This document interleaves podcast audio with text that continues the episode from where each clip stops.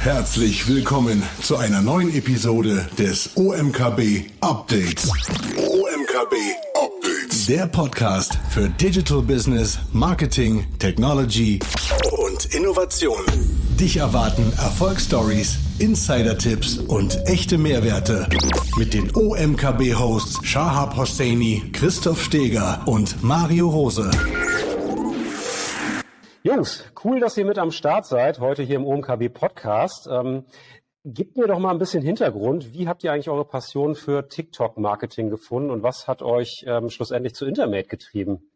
Hm, also ich habe ähm, ähm, bei, bei Intermate vor jetzt, ja, ich hatte glaube ich letzte Woche mein zweijähriges äh, Jubiläum, habe ich bei Glückwunsch. Bei, Dankeschön, ähm, habe ich bei Intermate angefangen und da haben wir dann, ähm, also Intermate war davor schon ziemlich ähm, ähm, viel in dieser, ähm, ja, oder als TikTok-Experten, Agentur, ExpertInnenagentur unterwegs. Ähm, aber ähm, es war so ein bisschen der Need da, dann noch mehr ähm, ex die Expertise auszubauen. Und ähm, dann habe ich so meine ersten Kampagnen ähm, für TikTok geschrieben. Konzepte geschrieben, Strategien geschrieben und dann habe ich immer mehr gemerkt, dass mir wirklich TikTok selbst ähm, von der Architektur, von der Denkweise der Plattform, von dem, wie man auf der Plattform wird als Marke, wie man als Marke auftreten kann, soll und darf, ähm, einfach nochmal viel mehr taugt, als es jetzt bei Instagram zum Beispiel der Fall ist. Also meine, mhm. ich würde sagen, kurz zusammengefasst, meine kreative Art, also meine Art, kreativ zu denken, passt sehr gut zu der Plattformarchitektur und zur Sprache der Plattform. Und genau, dann ähm, war es bei Intermate, hat sich das dann so entwickelt, dass ich immer mehr ähm, so als TikTok-Experte da unterwegs war oder immer mehr TikTok-Strategien geschrieben habe. Und jetzt ist es mittlerweile wirklich so, dass ich fast ausschließlich nur noch auf TikTok unterwegs bin, weil wir natürlich auch so viel zu tun haben mittlerweile, äh, mit der Plattform auch. Ähm, und deswegen, genau, so habe ich meinen Weg zu TikTok gefunden, Intermate selber. Ich war davor bei einer anderen ähm, Influencer- Marketingagentur und habe aber schon immer auf Intermate geschielt so ein bisschen, äh, weil sie ja doch so gerade in diesem in dem Creator-Innen-Bereich ähm, mhm. einer der Top-Player sind und ähm, habe mich dann dann nochmal beworben gehabt und bin dann ähm, letztendlich irgendwann bei Intermate gelandet. Ähm, genau. Also bei deiner äh, Wunschagentur schlussendlich. Cool. Ja, kann man so, kann man so sagen. Ja, cool. Maurice, wie war das, wie war das bei dir? Ja, ich habe tatsächlich ein paar Wochen nach Hoffi bei Intermate angefangen, damals noch mit einem einwöchigen Schülerpraktikum. Aha. Und ähm, dann ging es tatsächlich danach weiter, dass ich als Aushilfe neben dem Abi gearbeitet habe und Konzepte geschrieben habe. Und äh, ja, jetzt seit letzten Oktober bin ich tatsächlich dualer Student, auch in der Kreation und ja, schreibe Konzepte, gehe zu Kunden und erkläre denen die Generation Z oder mache auch Trend-Updates bezüglich TikTok und allen anderen Social-Media-Plattformen. Cool. Ähm, für alle Zuhörer und Zuhörerinnen, ähm, die ähm, selber noch so auf der Karriere, auf den Karrierefindungspfad sind, was studierst du dual? Äh, Marketingmanagement tatsächlich. Okay, Marketingmanagement. Das heißt, du bist dann irgendwie ähm, zwei, drei Tage in der Agency und die anderen beiden Tage dann ein Studium, oder wie kann ich mir das vorstellen? Genau, ja, so sieht es aus. Ich bin auch jetzt gerade vorhin aus der Uni frisch gekommen und bin jetzt ready für den Podcast. Ja, spannend. Sehr cool, dass du mit am Start bist. Ähm, eine kleine Icebreaker-Frage auch zum Anfang.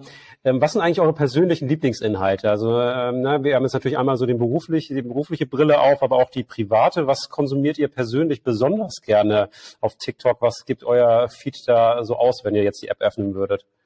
Mm, also ich habe so letztendlich drei, würde ich sagen, Lieblingskanäle, die ich mir immer wieder reinziehe, aus den unterschiedlichsten Gründen. Den ersten äh, ist, äh, äh, ich, ich bin eigentlich kein Fußballfan, aber ähm, ähm, SV Darmstadt 18, äh, 1898, ähm, die haben relativ früh angefangen als Fußballverein so selbst sehr selbstironisch verschiedenste Inhalte, vor allem so Spielgeschehnisse und sowas ähm, super witzig darzustellen und haben das viel kombiniert oder machen sie auch heute noch mit ähm, mit den verschiedensten ähm, TikTok-Mechaniken, ähm, nutzen da sowohl CapCut-Vorlagen, Sounds, Stitches, Duets, alles Mögliche. Finde ich super mhm. witzig. Also keine Ahnung, kriegt irgendwer eine rote Karte von denen und dann wird da halt irgend so ein doofer TikTok-Sound drüber gelegt und ist halt immer so ein bisschen so mit einem Twinkle in the Eye, die nehmen sich selber nicht ganz so ernst ähm, auf TikTok und, und lachen gerne über sich selbst. Das finde ich irgendwie super sympathisch und tatsächlich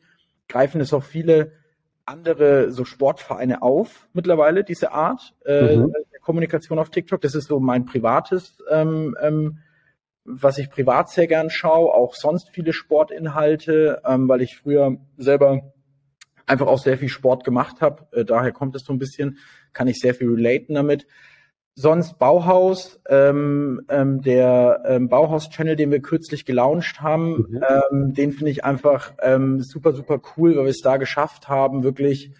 Ähm, also ich finde, da, da kann man, wenn jetzt jemand noch nicht so viel auf TikTok unterwegs ist und mal auf den Bauhaus-Channel geht, dann wird er sehr, sehr schnell, glaube ich, verstehen, ähm, wie so ein TikTok-Kanal, ähm, TikTok-Markenkanal letztendlich funktionieren sollte oder wie der aussehen sollte, weil da schaffen wir es, ähm, die Produkte vom Bauhaus mit edukativen Inhalten und aber auch mit TikTok-Mechaniken zu kombinieren.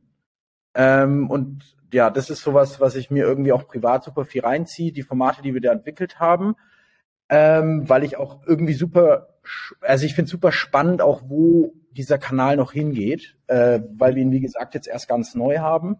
Deswegen bin ich da äh, viel unterwegs und dann so ein, für alle, die, die irgendwie so einen Tipp brauchen, um also den für mich einer der wirklich non-plus-ultra-TikTok-Kanäle, ich habe den auch in meiner Speaker-Session schon erwähnt, ähm, ist die Hellman Retail Group, ähm, die nach wie vor für mich so der TikTok-Kanal schlechthin ist. Die haben irgendwie das TikTok-Game durchgespielt. Es ist eine US-amerikanische ähm, Herrenbekleidungsbrand, äh, die ähm, sehr hochwertige Anzüge vor allem herstellt und die immer wieder zeigen, ähm, dass man eben auf TikTok so einen wieder, wiederkehrenden Charakter braucht, ähm, der, den man immer wieder bedient und damit dann auch große Erfolge einfährt. Ähm, ja, das wären so die Sachen, die ich so wenn man mich jetzt fragen müsste, was sind so drei ja.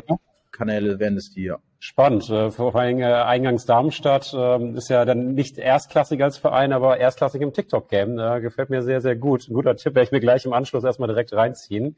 Maurice, wie ist denn bei dir? Was, äh, was finden wir bei dir, wenn wir jetzt TikTok öffnen würden? Ja, äh, ich finde tatsächlich ziemlich viele Marken ziemlich cool auf TikTok, aber die sind meistens gar nicht deutschsprachig, mhm. weil die Marken, die nicht deutschsprachig sind, sich mittlerweile schon mehr trauen als die im Dachraum. Ähm, und zum Beispiel äh, geht es da um das Selbstironische und dass man sich halt selbst nicht zu ernst nimmt. Und was man da so als Beispiele nennen kann, wenn jetzt zum Beispiel Duolingo, Lotus, also die Automarke oder Ryanair oder äh, Wendy's und die sind halt alle auf TikTok auf TikTok total selbstironisch und ähm, machen halt coolen Content bei, äh, bei Bose zum Beispiel kann man als Beispiel nennen, die erfinden immer wieder rund um ihre bestehenden Produkte, also Lautsprecher, Kopfhörer und so weiter, neue Produkte, die aber total abgefahren sind. Also wir haben zum Beispiel The Rope und das ist einfach ein Seil, was man an seinem Lautsprecher befestigt und mhm. an sich selbst, damit man nie wieder zu weit von seinem Lautsprecher zu, äh, zu weit von seinem Lautsprecher entfernt ist und die Verbindung eben stockt oder abbricht und die Musik dadurch nicht so cool konsumiert werden kann, wie als wenn man eben in der Nähe von seinem Lautsprecher ist. Und das kommt halt in der TikTok-Community mega gut an und äh, das zeigt sich auch an den Views, die oftmals in die Millionen gehen. Okay, aber du bist dann auch so jemand, so wenn ich jetzt die Marken höre, ähm, du folgst denen dann schon so, ist schon ein beruflicher Kontext, ne? Hast du dann irgendwie die Berufskrankheit, dass du dann schon den ganzen Marken auch folgst, weil du einfach guckst, okay, was, was geht gerade ab, wer findet was neu, das ist dann schon so ein bisschen der Hintergrund. Oder bist du dann äh, Bose, Ryanair, Wendy's, das sind alles deine Marken, die du auch so dann konsumierst, äh, buchst, machst? Er ist so ein kleiner Streber. Ja. ja, sehr gut. Also ich weiß noch, ich habe ähm, ähm, ja, ich bin äh, wahrscheinlich noch ein paar Jährchen älter als, als ihr tatsächlich. Ähm, und als ich mit Social Advertising angefangen habe, TikTok gab es ja noch lange gar nicht, da war ja gerade noch Facebook, der hotte Shit und Instagram kam ganz äh, später, aber ich, ich kenne das irgendwie selber. Da hast du alles Mögliche an Markenchannels abonniert, was irgendwie cool ist, was ein bisschen innovativer ist und auch immer so diese Inspiration dann für seine Kunden dann auch zu bekommen. Also letztendlich dieses äh, Agentur-Work ähm, ist mir nicht, nicht ganz fern. Von daher, ich finde es auch nach wie vor, ich gucke immer super gerne Werbung und merke auch selbst, wenn ich irgendwie Super Bowl schaue und Werbung sehe, auch wenn ich nie für TV-Spots gemacht habe, aber wie, wie, ich dann irgendwie im Kopf es rattert, so okay, ähm, ähm wie würde ich es jetzt selber irgendwie angehen, wenn ich diese Marke repräsentieren soll? Das geht euch wahrscheinlich ähnlich, kann ich mir vorstellen. Ähm, ja, also wir, wir schicken uns super viel. Also auf mhm. Kunden, die, wo wir auch zusammen arbeiten, da äh, wird auch wirklich irgendwie unser Slack-Channel nachts um 23 Uhr kommen, da machen wir noch drei Links rein, so, ey Jungs, lass, also wir sind ähm, bei vielen bei vielen Marken sind wir natürlich immer mit mehreren Creatives äh, Seiten Intermate drauf. Da denkt nie einer alleine die komplette Marke. Uns ist immer wichtig, dass wir wirklich so ähm, ja einen Austausch von vielen kreativen Köpfen haben. Und da ist genauso wie du sagst, ne, man ist irgendwie eigentlich privat unterwegs ja. ähm, auf dem äh, auf, auf TikTok jetzt und dann ähm, haut man mal noch ein paar Links bei Slack rein, damit man sie nicht vergisst. Und dann werden da am nächsten Morgen dann die Ideen gedacht, äh, wie könnte das für Marke XY aussehen. Das ja passiert schon relativ viel, ja, auf jeden Fall.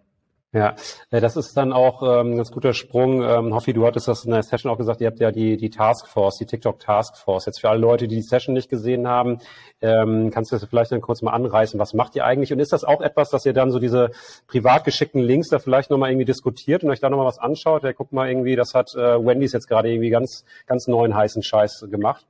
Ja, also ähm ähm, vielleicht nochmal kurz, wie es zu der Taskforce ja. gekommen ist. Ich umreiß die nochmal ganz kurz. Wir haben ja die Produktionsfirma TrueMates bei uns und Intermate. Äh, gemeinsam ähm, bilden wir die Intermate äh, Group ähm, im Wesentlichen und da hatten wir so ein bisschen entdeckt, dass wir eigentlich ähm, unsere geballte TikTok-Power, die wir sowohl auf TrueMate-Seite bei den Creatives als auch bei Intermate ähm, bei den Creatives haben, ähm, oftmals ähm, eigentlich noch ja geballter und noch stärker einsetzen könnten, wenn wir so eine Taskforce hätten, die über diese Group komplett gespannt ist ähm, und haben so eben dann diesen Need entdeckt und haben dann gesagt, okay, dann lass uns doch da irgendwie so eine so eine so eine Truppe von von TikTok verrückten ähm, Creatives zusammenholen, ähm, aber auch eben nicht nur Creatives, sondern auch aus anderen Disziplinen wie ähm, der Produktion äh, beispielsweise, um wirklich so so unseren kompletten unsere komplette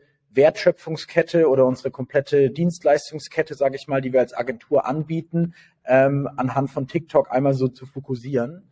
Ähm, und da treffen wir uns einmal die Woche und da ist es dann eben auch so, dass wir jeder eigentlich ähm, mal schafft man es, äh, mal, mal schafft man es mehr mitzubringen, mal ist es nur ein Link, aber wirklich einmal die Woche treffen wir uns auch in einem Weekly und da hat jeder dann so eine Sache dabei, die ihn beschäftigt hat auf TikTok. Das kann sein, fand ich total geil, das kann auch sein, fand ich total lächerlich und schlecht. So, ähm, ich glaube nämlich auch immer, man kann aus Fehlern auch sehr sehr gut lernen. So.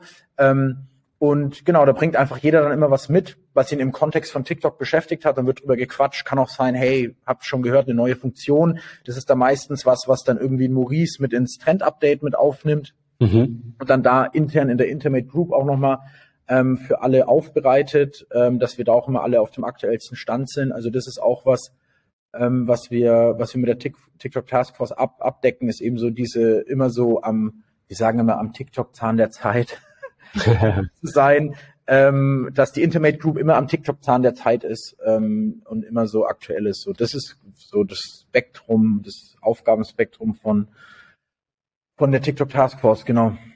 Ja, spannend. Ähm, kommen wir auch mal direkt zur, zur Plattform. Wir sind jetzt ja Mitte Februar, das heißt, das Jahr ist noch ähm, recht jung.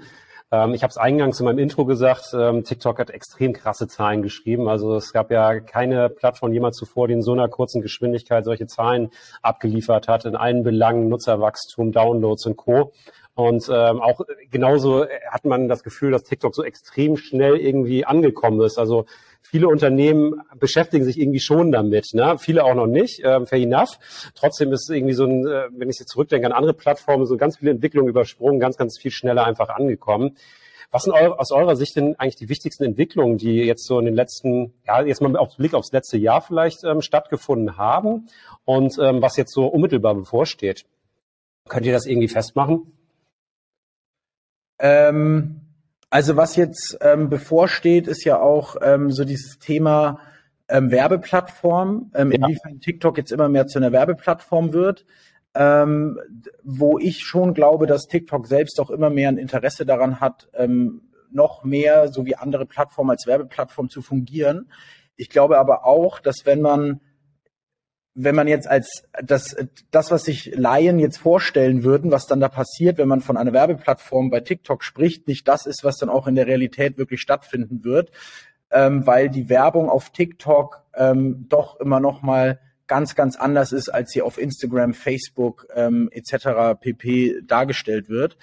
Ähm, das ist sowas, äh, was ich glaube ich ähm, sagen würde, was immer mehr kommt ähm, dass TikTok eben immer mehr für Marken auch wirklich als Werbeplattform ja fungiert. Ähm, aber glaube ich auch weiterhin Marken, die es nicht schaffen, die Sprache von TikTok zu sprechen, ähm, auch gnadenlos abstraft. Ähm, da ist, glaube ich, TikTok ziemlich radikal. Ähm, genau, das wäre so einer meiner ersten Indikatoren, äh, die ich jetzt so anstellen würde. Maurice? Passt. Passt. So. Hast du zu ergänzen? Also das, das Thema der Monetarisierung, das, ähm, das ähm, da warten natürlich auch viele Unternehmen, das ist ja auch schlussendlich so. Aber ihr seht, ähm, Hoffi, du hast gerade schon gesagt, nicht die Gefahr, dass wir jetzt irgendwie Instagram 2.0 sehen. Ich meine, erst hattest du irgendwie ähm, ab und zu mal eine Story-Ad, jetzt gibt's dann teilweise zwei Story-Ads schon hintereinander geschaltet. Klar, der Nutzer hat irgendwie die Möglichkeit, ähm, weiter zu, zu, ähm, zu scrollen. Ähm, aber wie seht ihr das? Ne? Also die Plattform wird natürlich dann zunehmend beliebter auch für vermeintlich kleinere Advertiser, die vielleicht nicht das große Creative Know-how haben oder den Luxus haben, mit einer Agentur wie euch zusammenzuarbeiten und vielleicht irgendwie ihren äh, 15 Sekunden schalten wollen, der irgendwie ganz äh, vielleicht nicht vermeintlich zur Plattform passt. Ähm, also was meinst du damit jetzt genau, ob auch diese kleinen Unternehmen eine Chance haben? Ja, seht ihr die Gefahr, dass es dann mit zunehmender Popularität vielleicht doch ein Stück weit so wird, dass man vielleicht nicht diese nativen Ads sieht, wie es ja aktuell noch der Fall ist, wo man auch sich entertained fühlt, sondern teilweise auch wirklich diese, diese, diese Stopper-Ads dann einfach kommen? Ja, das sieht man tatsächlich jetzt schon immer häufiger, dass auch kleinere Unternehmen da Werbung schalten. Aber die Werbung, die wird auch dann nicht so gut funktionieren, wenn sie eben nicht TikTok nativ ist. Und man kann auch schon mit einem eigentlich sehr geringen Budget gute TikTok-Werbung schalten. Es zeigen uns ja ganz viele Creator auch, die einfach aus ihrem Kinderzimmer heraus irgendwie Videos drehen und dann da zum Beispiel Produkte mit einbinden. Und es zeigt ja in dem Sinne, dass man mit wenig, mit, äh, mit wenig äh, Materialien, also mit mhm. wenig Verfügbarkeiten eben einen großen Output schon generieren kann. Und das können eben kleinere Unternehmen auch super kopieren für sich. Okay, also liegt die Herausforderung dann aber für eine Plattform wie, wie TikTok dann wahrscheinlich auch so, die, diese kleinen Unternehmen, die SMBs, dann auch so ein bisschen zu, ähm, zu unterrichten, was das angeht, ne? Wahrscheinlich? Ja, da gibt's ja auch ganz viel schon von TikTok. Also TikTok gibt da ganz viele Instruktionen auch für kleinere Unternehmen, für den Start an die Hand und auch für Creator gibt es so viel, äh, was TikTok da schon alleine liefert an Know-how, wie man da auf der Plattform am besten seinen Kanal aufbaut seinen Content gestaltet. Deswegen, ähm, da haben auch kleinere Unternehmen durchaus eine Chance, ganz schnell zu wachsen. Ja, okay. Ähm, was so Updates der Plattform angeht, ich habe jetzt die Tage ähm, gelesen, dass es eine Autoscroll-Funktion geben könnte oder teilweise schon getestet wird. Ähm, seid ihr da irgendwie näher dran? Habt ihr das schon mal irgendwie ähm, gesehen? Wie kann ich mir das vorstellen und was, ähm, was könnte das für, für Brands vielleicht auch für Vorteile bedeuten am Ende? Ähm, also ähm, wir haben das auch gelesen und uns damit beschäftigt. Es ist tatsächlich mhm. noch ein, ähm, ja, eine Version oder eine, eine Testversion äh, von TikTok. Also dieser Button, der wird nur nicht jedem angezeigt. Mir zum Beispiel noch nicht. Mhm. Leider. Ich bin nicht, ich bin nicht mit in der Testkohorte. Ähm, aber das ist so ein bisschen, äh, man kann sich so vorstellen, wenn man zu faul ist zu scrollen, äh, ja. Dann kann man in Zukunft, äh, wenn das dann wirklich auch für alle ausgerollt wird, dann kann man in Zukunft diese Funktion anschalten und dann scrollt praktisch das Programm automatisch weiter. Also es ist für die richtig Faulen da draußen. ähm, es ist natürlich ähm, schon ein bisschen so, dass man dadurch auch sagen kann, dass ähm, für Marken es schon sein kann, dass dadurch die, die, die ja die Interaktion und, und auch das Engagement ähm, von den einzelnen Inhalten abgeschwächt wird, weil wenn ich natürlich nicht mehr irgendwie meinen Daumen drauf habe und mit meinem Daumen würde ich auch den Like-Button drücken zum Beispiel, sondern einfach nur noch ähm, stumpf, ich sage es ganz böse, stumpf auf meinen Screen gucke, dann werde ich wahrscheinlich auch nicht mehr so dazu geneigt sein, das Ding jetzt zu teilen, zu liken oder so. Das heißt, also das könnte eine Implikation sein, was das bedeutet, dass dadurch natürlich die Performance ähm, von gewissen Inhalten auch schlechter wird. Äh, zumindest ähm, die messbare Performance. Ne? Was es dann im Kopf bei dem Rezipienten auslöst, das weiß man immer nicht, aber äh, man kann ja, man misst ja immer anhand von von verschiedensten ähm, KPIs wie Likes, Shares, Comments, äh, misst man das ja, wie der Content ankommt. Und das wird dann natürlich schwieriger, das auch zu tracken, wenn so eine Autoscroll-Funktion ganz groß wird äh, auf der Plattform. Und das war ja auch lange Zeit eigentlich so der USP von TikTok auch, dass man gesagt hat, okay, die Leute sitzen jetzt davor und beschäftigen sich aktiv mit dem Content, der da eben, ja. man aktiv scrollen muss. Auf YouTube ist es ja so, wenn man zum Beispiel Longform-Content äh, konsumiert, dass man da auch nebenbei andere Sachen machen könnte, wie ich räume meine Spülmaschine aus oder ähm, ich scroll nebenbei noch durch irgendeinen Online-Shop und bestelle mir da irgendwie Sachen. Also man ist nicht aktiv dabei, YouTube zu gucken. Und auf TikTok war es halt bisher jetzt immer so, dass man halt wirklich aktiv scrollen musste und aktiv dafür sorgen musste, dass man halt immer wieder coolen Content ausgespielt bekommt. Ja, total. Deswegen, ähm, ja, spannend zu sehen. Also erstmal ist ja nur ein Test und ob es überhaupt jemals zum Rollout kommt, wird man dann sehen. Aber ähm, fand es auf jeden Fall interessant zu lesen, dass irgendwie sowas getestet wird überhaupt, weil wenn ich im eigenes Nutzungsverhalten denke, ich bin auch natürlich derjenige, wie ihr auch, der dann irgendwie sich von irgendwas catchen lässt und das dann vier, fünf, sechs Mal guckt, was ja dann auch die eindeutige Indikation ist dafür, dass sich jemand damit beschäftigt einfach. Ne? Ja, ähm, ihr merkt, ich habe so ein bisschen ähm, ähm, mein Google News Abo mal, mal durchgescrollt und ich habe auch gelesen, dass ähm, TikTok gegebenenfalls erwägt, eine Paywall für ausgewählte Videos einzuführen. Jetzt gibt's natürlich OnlyFans und äh, viele ähnliche Apps, ähm, wo das ja, ähm, ja quasi der, der USP ist, dass ich entsprechend äh, bezahlte Inhalte abonniere. Ähm, Habt ihr da irgendwie Hintergrund zu, was TikTok da für einen großen äh, Plan verfolgt und wie steht ihr dem grundsätzlich gegenüber? Also wenn es dann auf einer Plattform, die eigentlich dafür bekannt ist, dass ich äh, for free die Inhalte mir gönnen kann, jetzt auch noch gewisse Inhalte von Creatoren dann abonniere gegen, gegen Subscription-Modell? Ähm, also es ist anscheinend so, aber das ist natürlich auch äh, nur etwas, was ich aufgrund von Quellen, die ich äh, ongoing zu TikTok lese, ähm, mitbekommen habe, ähm, dass die Userzahlen vor allem auf dem US-Markt einfach stagnieren. Mhm. Da TikTok äh, dem so ein bisschen entgegenwirken will und dadurch einen monetären Anreiz für CreatorInnen schaffen will, ähm, wenn ich zusätzlich, wenn ich praktisch äh, Pay-to-Watch-Inhalte habe, ähm, wie es jetzt, wie du schon sagst, wie es bei OnlyFans der Fall ist, ähm, dass ich dadurch äh, natürlich nochmal irgendwie mehr mehr Kohle machen kann mit meinen Inhalten. Das ist so ähm, eine erste Geschichte, äh, die ich mir, äh, die ich mir ja vorstellen kann, beziehungsweise was ich, äh, was ich auch mitbekommen habe.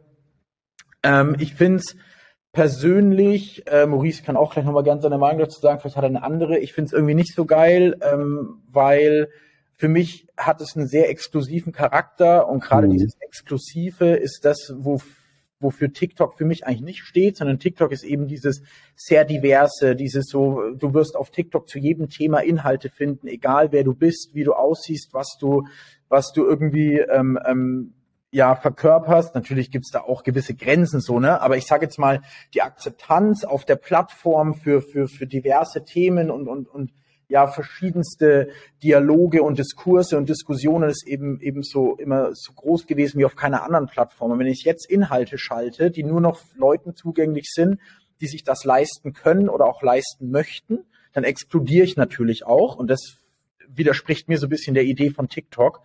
Ähm, und eine Frage, die ich mir aus Kreativsicht auch stelle, die ich äh, noch nicht, äh, die ich selber nicht für mich nicht mhm. beantwortet habe, aber wenn ich einen Inhalt habe, den ich nur angucken kann, wenn ich dafür Geld zahle, dann ähm, muss ich ja, also wie bringe ich dann die User dazu? Also wie wird es dann architektonisch auf der Plattform aussehen, dass ich die User auch dazu bringe, dass sie dann auch den Euro, ich glaube, es war jetzt einmal ein Euro, der da irgendwie mal gedroppt wurde ähm, ähm, als als ähm, als Beitrag, den man zahlen muss. Ähm, wie bringe ich die dazu, dass die das auch wirklich zahlen? Ne? Also das ist natürlich auch noch eine Frage, die super spannend ist, aber genau, ich glaube, dass dass aus dem Grund eben eben einmal so dieses es, es ist für mich nicht die Sprache, die auf TikTok eigentlich gesprochen wird und auch diese diese Hürde dann ähm, das zu zahlen, also wie wird das abgebildet, äh, das aus diesen beiden Gründen glaube ich, dass es eher schwer wird, dass sich es durchsetzt, aber ja. Ja, mir geht tatsächlich ziemlich ähnlich und ich glaube auch nicht, dass es sich durchsetzen wird. Denn so, wenn ich jetzt mal für meine Freunde spreche oder allgemein meine junge äh, Zielgruppe, ähm, dann würde ich sagen, dass die nicht so bereit ist, für Dinge zu bezahlen. Sei es jetzt irgendwie Nachrichten bei irgendwelchen Medienhäusern. Das sehen wir ja auch oft bei irgendwelchen Magazinen oder Zeitschriften, dass da bestimmte Artikel hinter einer Paywall ähm, quasi versteckt sind. Ähm, und da sind ja die jungen Menschen schon nicht so bereit für zu zahlen. Und jetzt auf TikTok auch noch eine Paywall einzuführen, glaube ich auch nicht, dass sich das durchsetzen wird. Weil TikTok ist ja bisher kostenlos und das sind die Leute eben auch gewöhnt. Und Instagram ist auch kostenlos, das sind die Leute auch gewöhnt.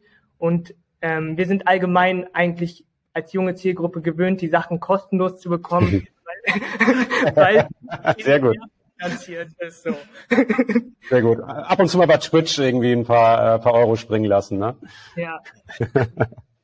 Ja, sehr gut. Maurice, du hast gerade schon ähm, äh, gesagt, ne, du sprichst ja auch ein Stück weit für die äh, jüngere Zielgruppe.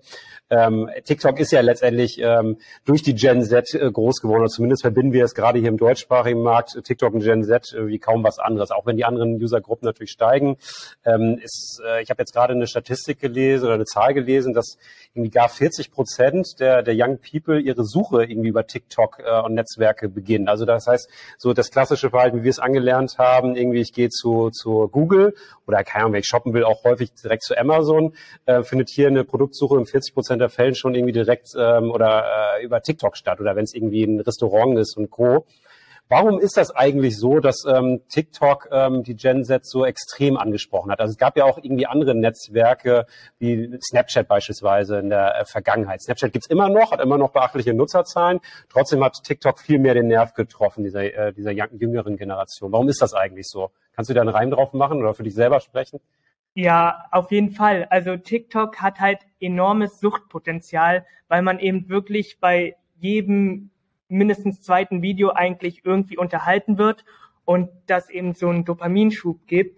Und was de, also das SEO-Game angeht, da sind wir auch gerade als Agentur ganz stark bei, äh, Konzepte zu entwickeln, wie wir darauf einzahlen können. Also ich habe letztes Jahr mein Abi geschrieben zum Beispiel und habe ganz viel auf TikTok schon an Lernvideos dazu gesucht und eben mit TikTok tatsächlich gelernt.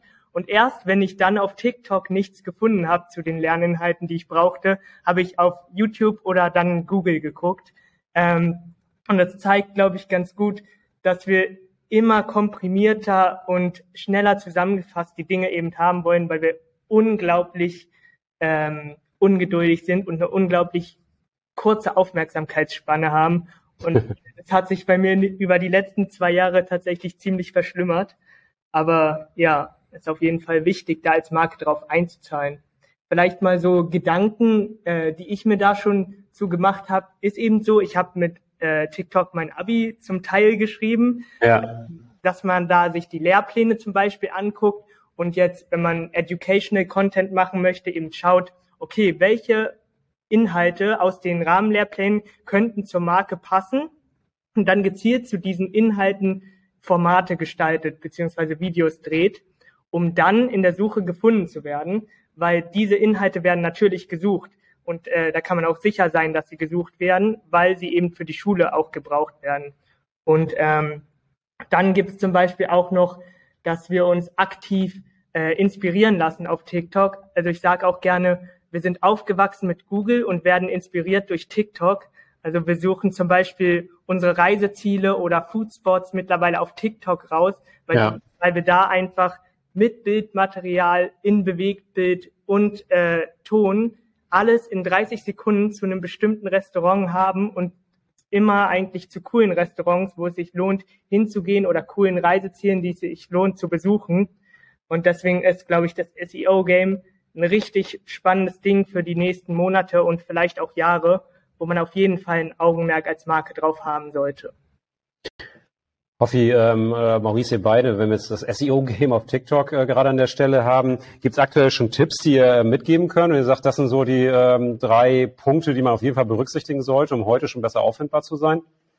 Ja, ähm, zum einen kann man über die Captions, also die Bildunterschriften gehen. Da hat man ja bis zu 2000 Zeichen Platz, mhm. möglichst viele relevante Keywords unterzubringen. Dann als zweites über Text Layover, also das, was wir im Video sehen, anhand von äh, allen möglichen ähm, Untertiteln zum Beispiel oder Allgemeintexteinblendungen oder das, was eben gesagt wird. Also TikTok analysiert dann auch das gesprochene Wort, um eben den Content einzuordnen und zu thematisieren, in, äh, zu, kategori zu kategorisieren in verschiedenen ja. Kategorien.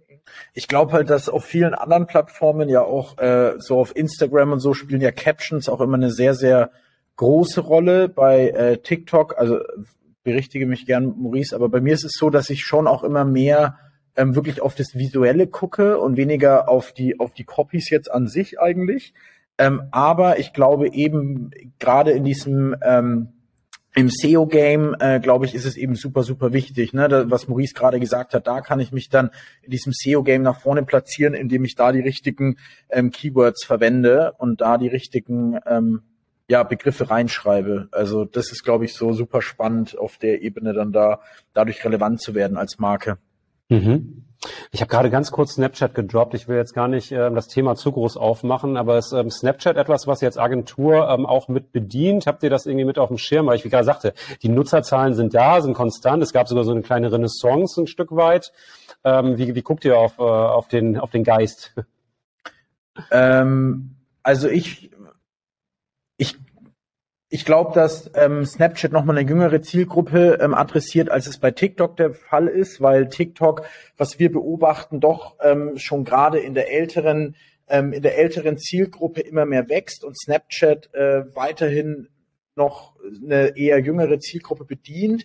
Ähm, wir tracken zum Beispiel mit unserem, mit unserer Technologie, also mit dem Tool tracken, können wir auch tracken, inwiefern, also wir gucken uns ganz viel an, wie CreatorInnen äh, von TikTok zum Beispiel auf Instagram ähm, was sie da für Inhalte teilen. Und dabei äh, können wir auch tracken, wie oft sie beispielsweise auf TikTok-Content verweisen. Ähm, da ist es so, dass das konstant bleibt. Also diese, diese Hinweise im Content auf, hey, folgt mir auf TikTok oder Hashtag TikTok, mhm. die bleiben ungefähr gleich hoch. Was dann ja wiederum im Umkehrschluss bedeutet, ähm, dass die, ähm, dass wenn wir uns ähm, Instagram, ähm, also Instagram, also ich sage jetzt mal TikTok Creatorinnen auf äh, Instagram angucken, mhm. wo die ähm, Demografie abseits der Gen Z liegt, ja, ähm, wenn die, wenn da der Hype gleich bleibt, dann ist davon auszugehen, dass mit der Zeit immer mehr Leute auch auf TikTok kommen. Und somit haben wir praktisch so, können wir praktisch ähm, ja sagen oder validieren, dass letztendlich äh, durch unsere Beobachtungen klar wird, dass tatsächlich ähm, TikTok auch ein Stück weit immer älter wird. Also die junge Zielgruppe bricht jetzt nicht weg, ne? so nicht verstehen, sondern einfach dieses ältere Segment ähm, wird immer, immer älter, ähm, während hingegen, um jetzt den Bogen äh, zu schließen. Zurück zu Snapchat glaube ich, dass da ähm, schon eher der Fokus weiterhin ähm, auf dieser jungen Zielgruppe bleibt und auch weiterhin ist. Das würde für mich bedeuten, wenn ich jetzt eine Marke bin, ähm, man kann sich auch die Frage stellen, sollte ich als Marke auch auf Snapchat stattfinden? Dann wäre meine Antwort aufgrund dieser diesen Beobachtungen, die wir machen, ja in dem für den Fall, äh, dass eben äh, die die die Zielgruppe wirklich auch eine sehr sehr junge ist, weil ich glaube, sobald es abseits von dieser relativ jungen Zielgruppe ähm, ähm, stattfindet, ähm, die Marke stattfindet, glaube ich, ähm, sollte man dann Richtung TikTok schon schielen. Das ist so so vielleicht mhm. demografisch mal dargestellt, wie wir da die beiden Plattformen so ein bisschen differenzieren. Ja, total spannend. Also haben wir auf der einen Seite eine Plattform, die quasi auf diese Alterszielgruppe äh, fokussiert ist, nicht mit ihr wächst, und auf der anderen Seite aber eine Plattform, die gewissermaßen für alle äh, Alterszielgruppen interessant ist und dann ja in den anderen Audiences zulegt. Spannend, spannend, spannend. Ähm, dann lass uns doch mal ein bisschen ins Eingemachte kommen, was jetzt das Thema äh, von Brands angeht, wie sie auf TikTok stattfinden können. Ähm, ja. Aus eurer Sicht, ist TikTok denn generell eigentlich für jeder Brand, jeder Größe ein geeigneter Marketingkanal? Würdet ihr das erstmal pauschal, äh, wie würdet ihr das erstmal pauschal beantworten? Gibt's da? Ja. Ja. Es, äh, willst du auch eine Begründung hören? Ja, gerne, gerne. ähm, Also es gibt auf, äh, auf TikTok, ähm, es gibt, man spricht, äh, das habe ich in meiner Speaker-Session auch schon so ein bisschen ähm, angedeutet, es gibt den sogenannten Social Graph und den Content Graph. Ähm, während der Social Graph, der zum Beispiel bei Instagram sehr stark greift, eher darauf achtet, wie viel FollowerInnen habe ich, ähm, was, ähm, äh, wie ist meine Community zusammengesetzt, wer, wer sind die Leute, die mir folgen, ähm, wie viel wird geliked und, und, und. Ähm, das ist das, wo der Algorithmus auf, auf Instagram aufdreht. Ähm, ist es so bei TikTok, da zählt der Content Graph. Das bedeutet, ähm, es geht mehr darum, ähm, was zeige ich, also was ist mein Inhalt. Ähm, das fußt so ein bisschen darauf, weil TikTok sich selbst auch als Entertainment-Plattform versteht. Also man spricht immer von TikTok in, im Kontext von Instagram, Facebook ähm, und den ganzen Social-Media-Plattformen. Mhm. Wenn man ganz streng genommen ist, dann ist TikTok eine Entertainment-Plattform, keine Social-Media-Plattform. Deswegen geht's da viel mehr darum, ähm, was ist mein Inhalt, weniger ähm, ähm, wie ist meine Community zusammengesetzt, wie viel Reichweite habe ich schon, wer bin ich, sondern es geht eher darum, was was poste ich oder wie auf welche Art und Weise unterhalte ich. Und wenn der Algorithmus, ähm, wenn ich das bediene, dann kann es dadurch eben auch passieren, dass ich eigentlich als als ein Niemand auf die Plattform komme und ähm, dann mein TikTok auf einmal viral geht, ähm, obwohl ich eigentlich noch überhaupt keine große Reichweite habe. Ähm, und das ist so der wesentliche Unterschied. Und das ist auch der Grund, warum man auf jeden Fall ich glaube, gerade TikTok die Plattform ist für, für kleinere Marken, um auf sich aufmerksam zu machen, weil ich eben, wenn ich die Sprache spreche, wenn ich diesen Content Graph, wenn ich, wenn ich da reintreffe, wenn mein Inhalt die Sprache von TikTok spricht, dann werde ich automatisch ähm, ähm, ähm, gerankt und dann dreht der Algorithmus auf und dann ähm, geht's viral. Ja, Super.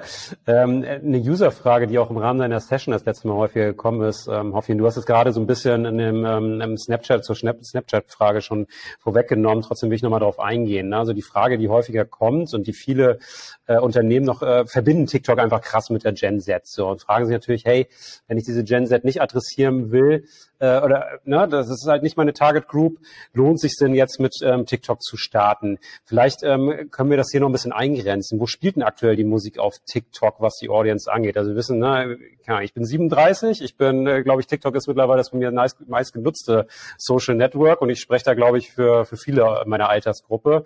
Ähm, wie ist da die Entwicklung so? Könnt ihr es ein bisschen mehr festmachen? Ähm, die letzten Zahlen, die ich im Kopf habe, ähm, die ändern sich natürlich laufend. Äh, es sind aber schon so, dass man ähm, sagen kann, ähm, dass, also um jetzt erstmal auf dieses Thema zu kommen, ja. die Älteren, also es ist schon so, dass irgendwie so ein Drittel, würde ich ungefähr sagen, ähm, sind 34 Jahre oder älter. Äh, tatsächlich, also ungefähr so 28, 29 Prozent ähm, sind auch wirklich wesentlich älter als die Gen Z. Gen Z definiert jetzt bei uns, ähm, ähm, sind heute maximal 28 Jahre alt, ähm, zwischen 1995 und 2010 geboren. Ähm, aber vielleicht äh, kann Maurice da auch nochmal, damit nicht immer nur ich plapper, äh, ähm, ich glaube schon, dass so der, der Großteil ist auf jeden Fall nach wie vor ähm, ähm, jung, unter 30, unter 25 auch. Ähm, genau. Ja. ja. hat es eigentlich ganz gut zusammengefasst, ne?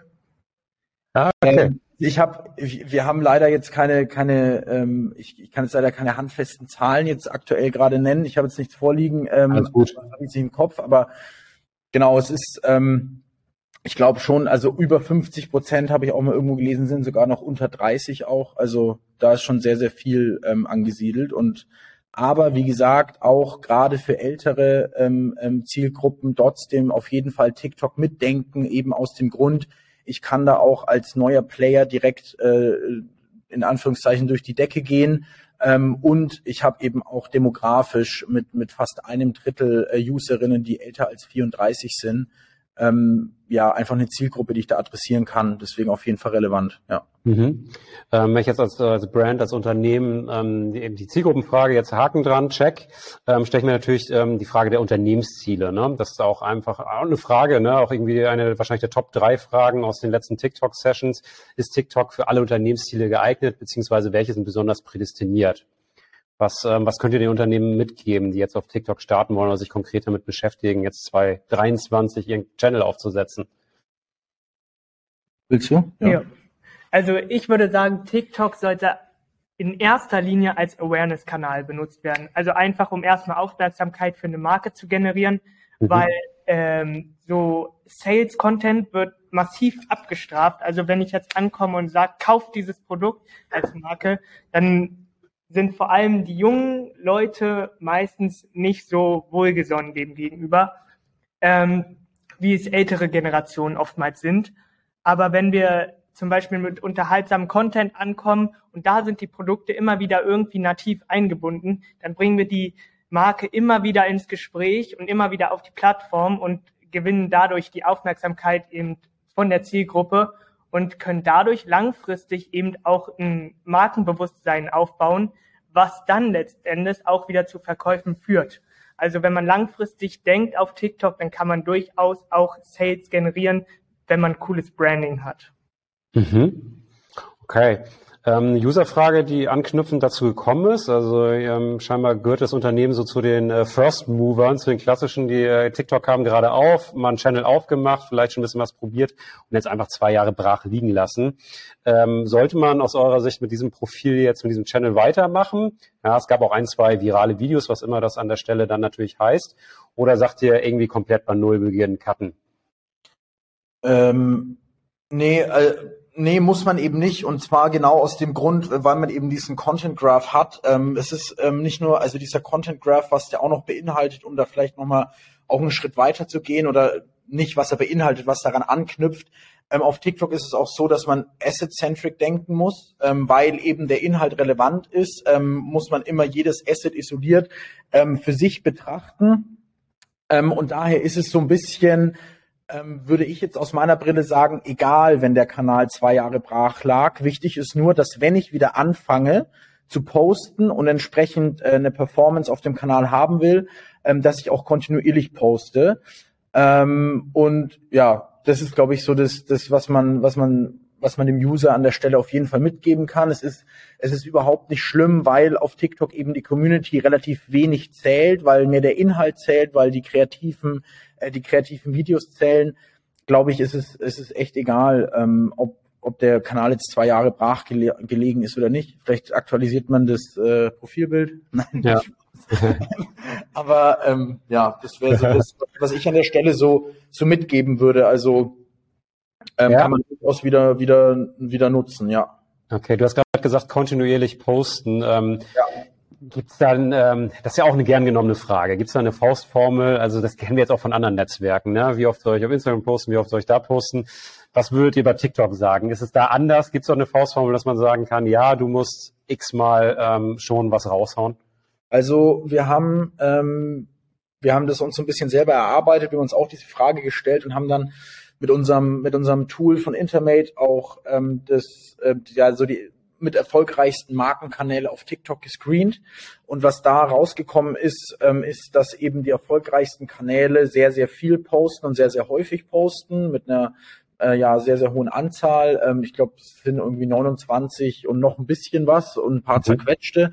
Also man kann so als Faustregel, wenn man die haben möchte, kann man sagen, dass man eigentlich äh, täglich pro Monat, pro Monat täglich posten sollte.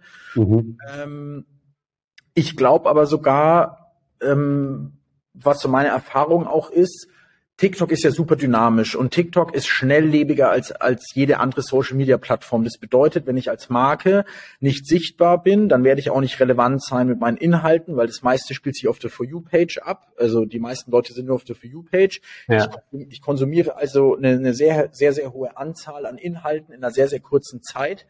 Ähm, und umso, umso öfter ich auf der For You Page oder auf der ich oder auf der Follow Page bin ähm, als Marke, ähm, desto höher ist natürlich auch die Wahrscheinlichkeit, dass ich dann allgemein auf der Plattform relevant werde. Deswegen ist für mich eigentlich ähm, diese Faustregel einmal pro Tag mindestens, äh, was man von den erfolgreichsten Kanälen ähm, ähm, lernen kann, ähm, rein von der wieder von der Plattformarchitektur her betrachtet, ähm, umso häufiger, umso besser. Ne? Ähm, natürlich, da muss man sich natürlich auch die Frage stellen, wenn ich so häufig poste, schaffe ich es dann auch die Qualität zu halten. Ja. Ähm, das muss natürlich auch gewährleistet sein, aber rein Posting-Frequenz her, genau, wäre das so das, was wir auch immer wieder, ähm, ähm, was wir auch immer wieder erzählen und was wir auch merken, was auch so zumindest von den Zahlen her ähm, das Richtige ist, sage ich jetzt mal. Ja, eine schöne User-Frage an der Stelle, die ich auch ähm, bei deiner letzten Session ähm, reinbekommen habe, war, ähm, jetzt sagen wir mal, das sind Unternehmen scheinbar, die jetzt nicht täglich ähm, ähm rausknallen, ähm, sondern vielleicht weniger machen, aber auf, ja, heißt jetzt nicht, dass sie täglich nicht aufwendig sein müssen, aber hier geht es scheinbar um irgendwie einen aufwendig produzierten Inhalt für TikTok der ähm, vermeintlich nicht viral gegangen ist, nicht funktioniert hat, aber wo sich äh, mehrere in der Marketingabteilung einig sind, der Content ist eigentlich so gut, der muss funktionieren. Irgendwas haben wir falsch gemacht. Falscher Zeitpunkt, falscher Tag, äh, falsche Phase. Wie kann man mit solchen Inhalten umgehen? Kann man die nochmal wieder recyceln oder sind die dann gewissermaßen verbrannt? Habt ihr da eine Empfehlung an, ähm, an die Kollegin, die die Frage eingereicht hat bei uns? Also ich würde ganz ehrlich sagen, ähm, wenn man auf TikTok merkt, ein Asset kommt nicht an, Mhm. Dann würde ich mich hinterfragen und schauen, okay, woran kann es gelegen haben? Ich würde zum Beispiel schauen, wie ist die Beibe Beibehaltungsrate, ähm, weil man da ganz gut sehen kann, wann die Leute abgeschaltet haben und dann im Video auch sieht, okay, das und das wurde an der Stelle gesagt oder bis zu der Stelle wurde halt gar nichts gesagt, dann ist ja kein Wunder, warum die Leute abschalten, weil sie einfach nicht wissen, worum es geht. Und auf TikTok muss man in den ersten drei Sekunden erklären, um was es geht, damit ja. man die Leute eben dranhält. Deswegen würde ich, also ich kenne jetzt das Video zum Beispiel nicht oder die Videos nicht, die auf dem Kanal liefen, aber das wären so die ersten Schritte, die ich dann mal schauen würde, weil nur weil es aufwendig produziert ist, heißt es auf TikTok nicht, dass es performen wird. Also da kommt es halt wirklich drauf an, ist es lustig, ist es inspirierend oder kann man dabei irgendwas Krasses lernen? Und dann hat man eher die Chance, irgendwie viral zu gehen, als wenn man jetzt ein mega hoch produziertes Video macht. Das sehen wir ja eben auch bei Creatern, die, wie vorhin schon gesagt, aus ihrem Kinderzimmer heraus potenziell Millionen von Leuten erreichen, obwohl sie nur ihr Smartphone vor sich aufstellen und ähm, dann eben Videos drehen.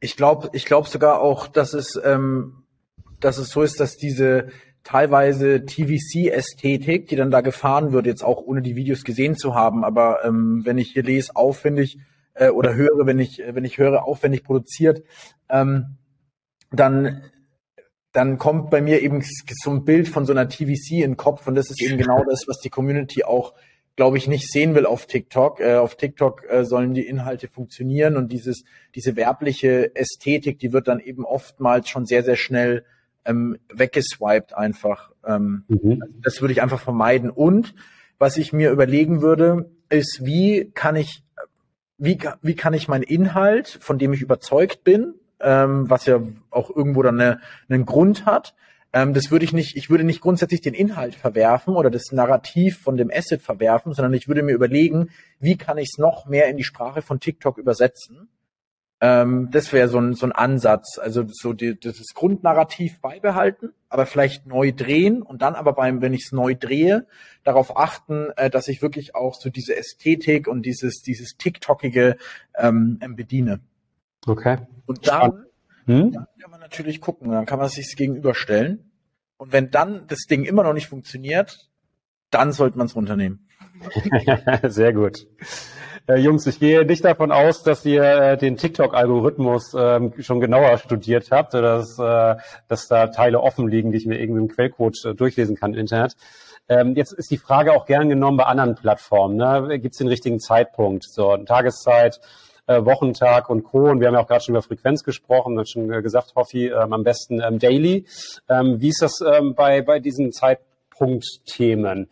Äh, spielt da TikTok anders, als es andere Plattformen vielleicht tun?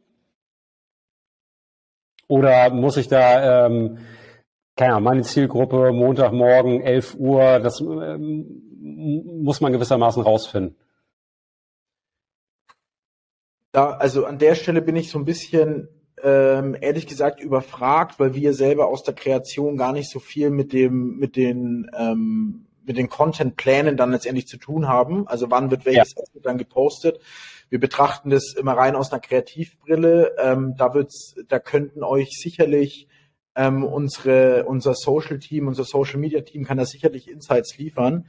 Ähm, ich an der Stelle habe jetzt nichts, was ich valide äußern könnte, wo ich jetzt sagen würde, ja, das, aber ähm, ja, ich, ich könnte ja? so nachts um drei ist wahrscheinlich kacke, weil da niemand online ist in Deutschland, aber ja, sonst weiß nicht, was du, weißt du da irgendwas? Hm, was ich ganz oft merke, ist, dass Videos nicht sofort viral gehen, aber dann mhm. sich irgendwie ein paar Tage später, unabhängig von der Uhrzeit, wann sie gepostet wurden. Also man kann durchaus nachts auch mal ein Video posten und das funktioniert dann halt mal sechs, sieben Stunden gar nicht und bleibt irgendwie bei 30 Views, Views stehen. Aber dann ein paar Tage später geht es plötzlich voll ab aus irgendeinem unerklärlichen Grund und ähm, streicht da Tausende von Views ein. Also der TikTok-Algorithmus ist schon manchmal noch ein Rätsel, aber äh, man kann schon ganz gut den trotzdem handeln. Okay. Äh, von anderen Plattformen haben wir als, äh, als Marketeers oder auch die, die ähm, im Advertising-Segment unterwegs sind, haben wir schon gelernt, dass ähm, Reichweiten noch bewusst beschnitten werden. So Vorreiter war irgendwie Facebook. Ne? Hast früher irgendwie ein paar hunderttausend Follower aufgebaut, Organic und irgendwie äh, haben immer weniger Leute die Posts gesehen, bis man ähm, natürlich gemerkt hat, man muss das Ganze ähm, auch paid pushen, um da seine, seine Reach zu generieren. Wie ist das aktuell auf, auf TikTok? Also wenn wir jetzt als Brand am Start sind, äh, macht das Sinn, kontinuierlich mit Paid äh, Budget dort zu pushen? Äh, wie ist so der Status quo aktuell? Ähm, grundsätzlich würde ich, also die TikTok-Community, äh, wenn ähm, Inhalte ähm, auf TikTok nicht funktionieren, würde ich mhm. grundsätzlich mhm. ähm, davon abraten, zu versuchen, sie mit Paid noch zu pushen. Also wir haben immer so ein bisschen, wir sagen immer so ein bisschen, wenn Inhalt organisch gut funktioniert, dann kann man ihn auch, äh, auch gut noch pushen, weil man dann weiß, dass er den, dass er die Sprache der TikTok-Community trifft und dann weiß ich auch, dass mein Geld, was ich da jetzt noch mal reinstecke, ähm, salopp gesagt gut investiertes Geld ist, weil er wird bei der Community ankommen und wird entsprechend noch mehr Reichweite wirklich bekommen. Mhm. Ähm, ich glaube, wenn ich jetzt Inhalte pushe organisch, die, ähm, äh, äh, wenn ich Inhalte mit Paid pushe, sorry, die äh, organisch schon nicht so gut performen, ähm, dann kann es schnell dazu kommen, dass ich als Marke so ein bisschen ähm, das Gefühl vermittle, ich möchte mich der Community aufdrängen. Ja. Und wenn das Gefühl vermittelt wird, dann werde ich unter meinen Videos wahrscheinlich nicht die super tollsten Reaktionen haben, ähm, sondern eher dann abgestraft werden und, und ja, mit blöden Kommentaren äh, unter meinen Videos leben müssen. Okay. Ähm, dann ist die nächste User-Frage, die ich hier noch vorliegen habe, ähm, quasi für einen ersten Test damit ja auch beantwortet. Das heißt, wenn wir loslegen als neues Unternehmen, dann sollte man sicherlich erstmal organic ein Gefühl dafür die Inhalte kriegen. Ne? Und ich jetzt daraus schließe aus deiner Antwort und nicht direkt erstmal mit Paid Budget draufknallen. Genau. Ja. Okay, ähm, eine, eine der auch Top 3 User-Fragen, äh, wobei mittlerweile könnte ich auch Top 5 oder Top 10 machen, aber es ist eine Frage, die ich sehr, sehr oft lese, nicht nur in der letzten Session von dir, sondern auch in jeglicher anderen TikTok-Session, ist das Thema der, der Musikrechte. Ne? Also TikTok ist ja, ist ja einfach eine Plattform, für die Musik essentiell wichtig ist. Also viele, viele Musiktrends finden ja den, Platt, äh, den Sprung über die Plattform hinaus und landen an die Charts, werden auf einmal im Radio Mainstream äh, schon gespielt. Ähm, wie ist es ähm, als Unternehmen, wenn ich auf Musik setzen will? Ja, man sieht ja viele, viele Inhalte auf TikTok, die die gleichen äh, Musik dann verwenden. Wie ist da die rechte Frage aktuell? Ähm, ohne jetzt, äh, ohne Gewehr auf äh, Rechtsberatung, ne? die wollen wir an der Stelle nicht haben. Vielleicht nur irgendwie ein Plausch ähm, aus, dem, aus dem Alltag. Ähm, was, was könnt ihr so mit auf den Weg geben? Wie gesagt, ohne, ohne Rechtsberatung an der Stelle. Sehr sehr, sehr vorsichtig sein.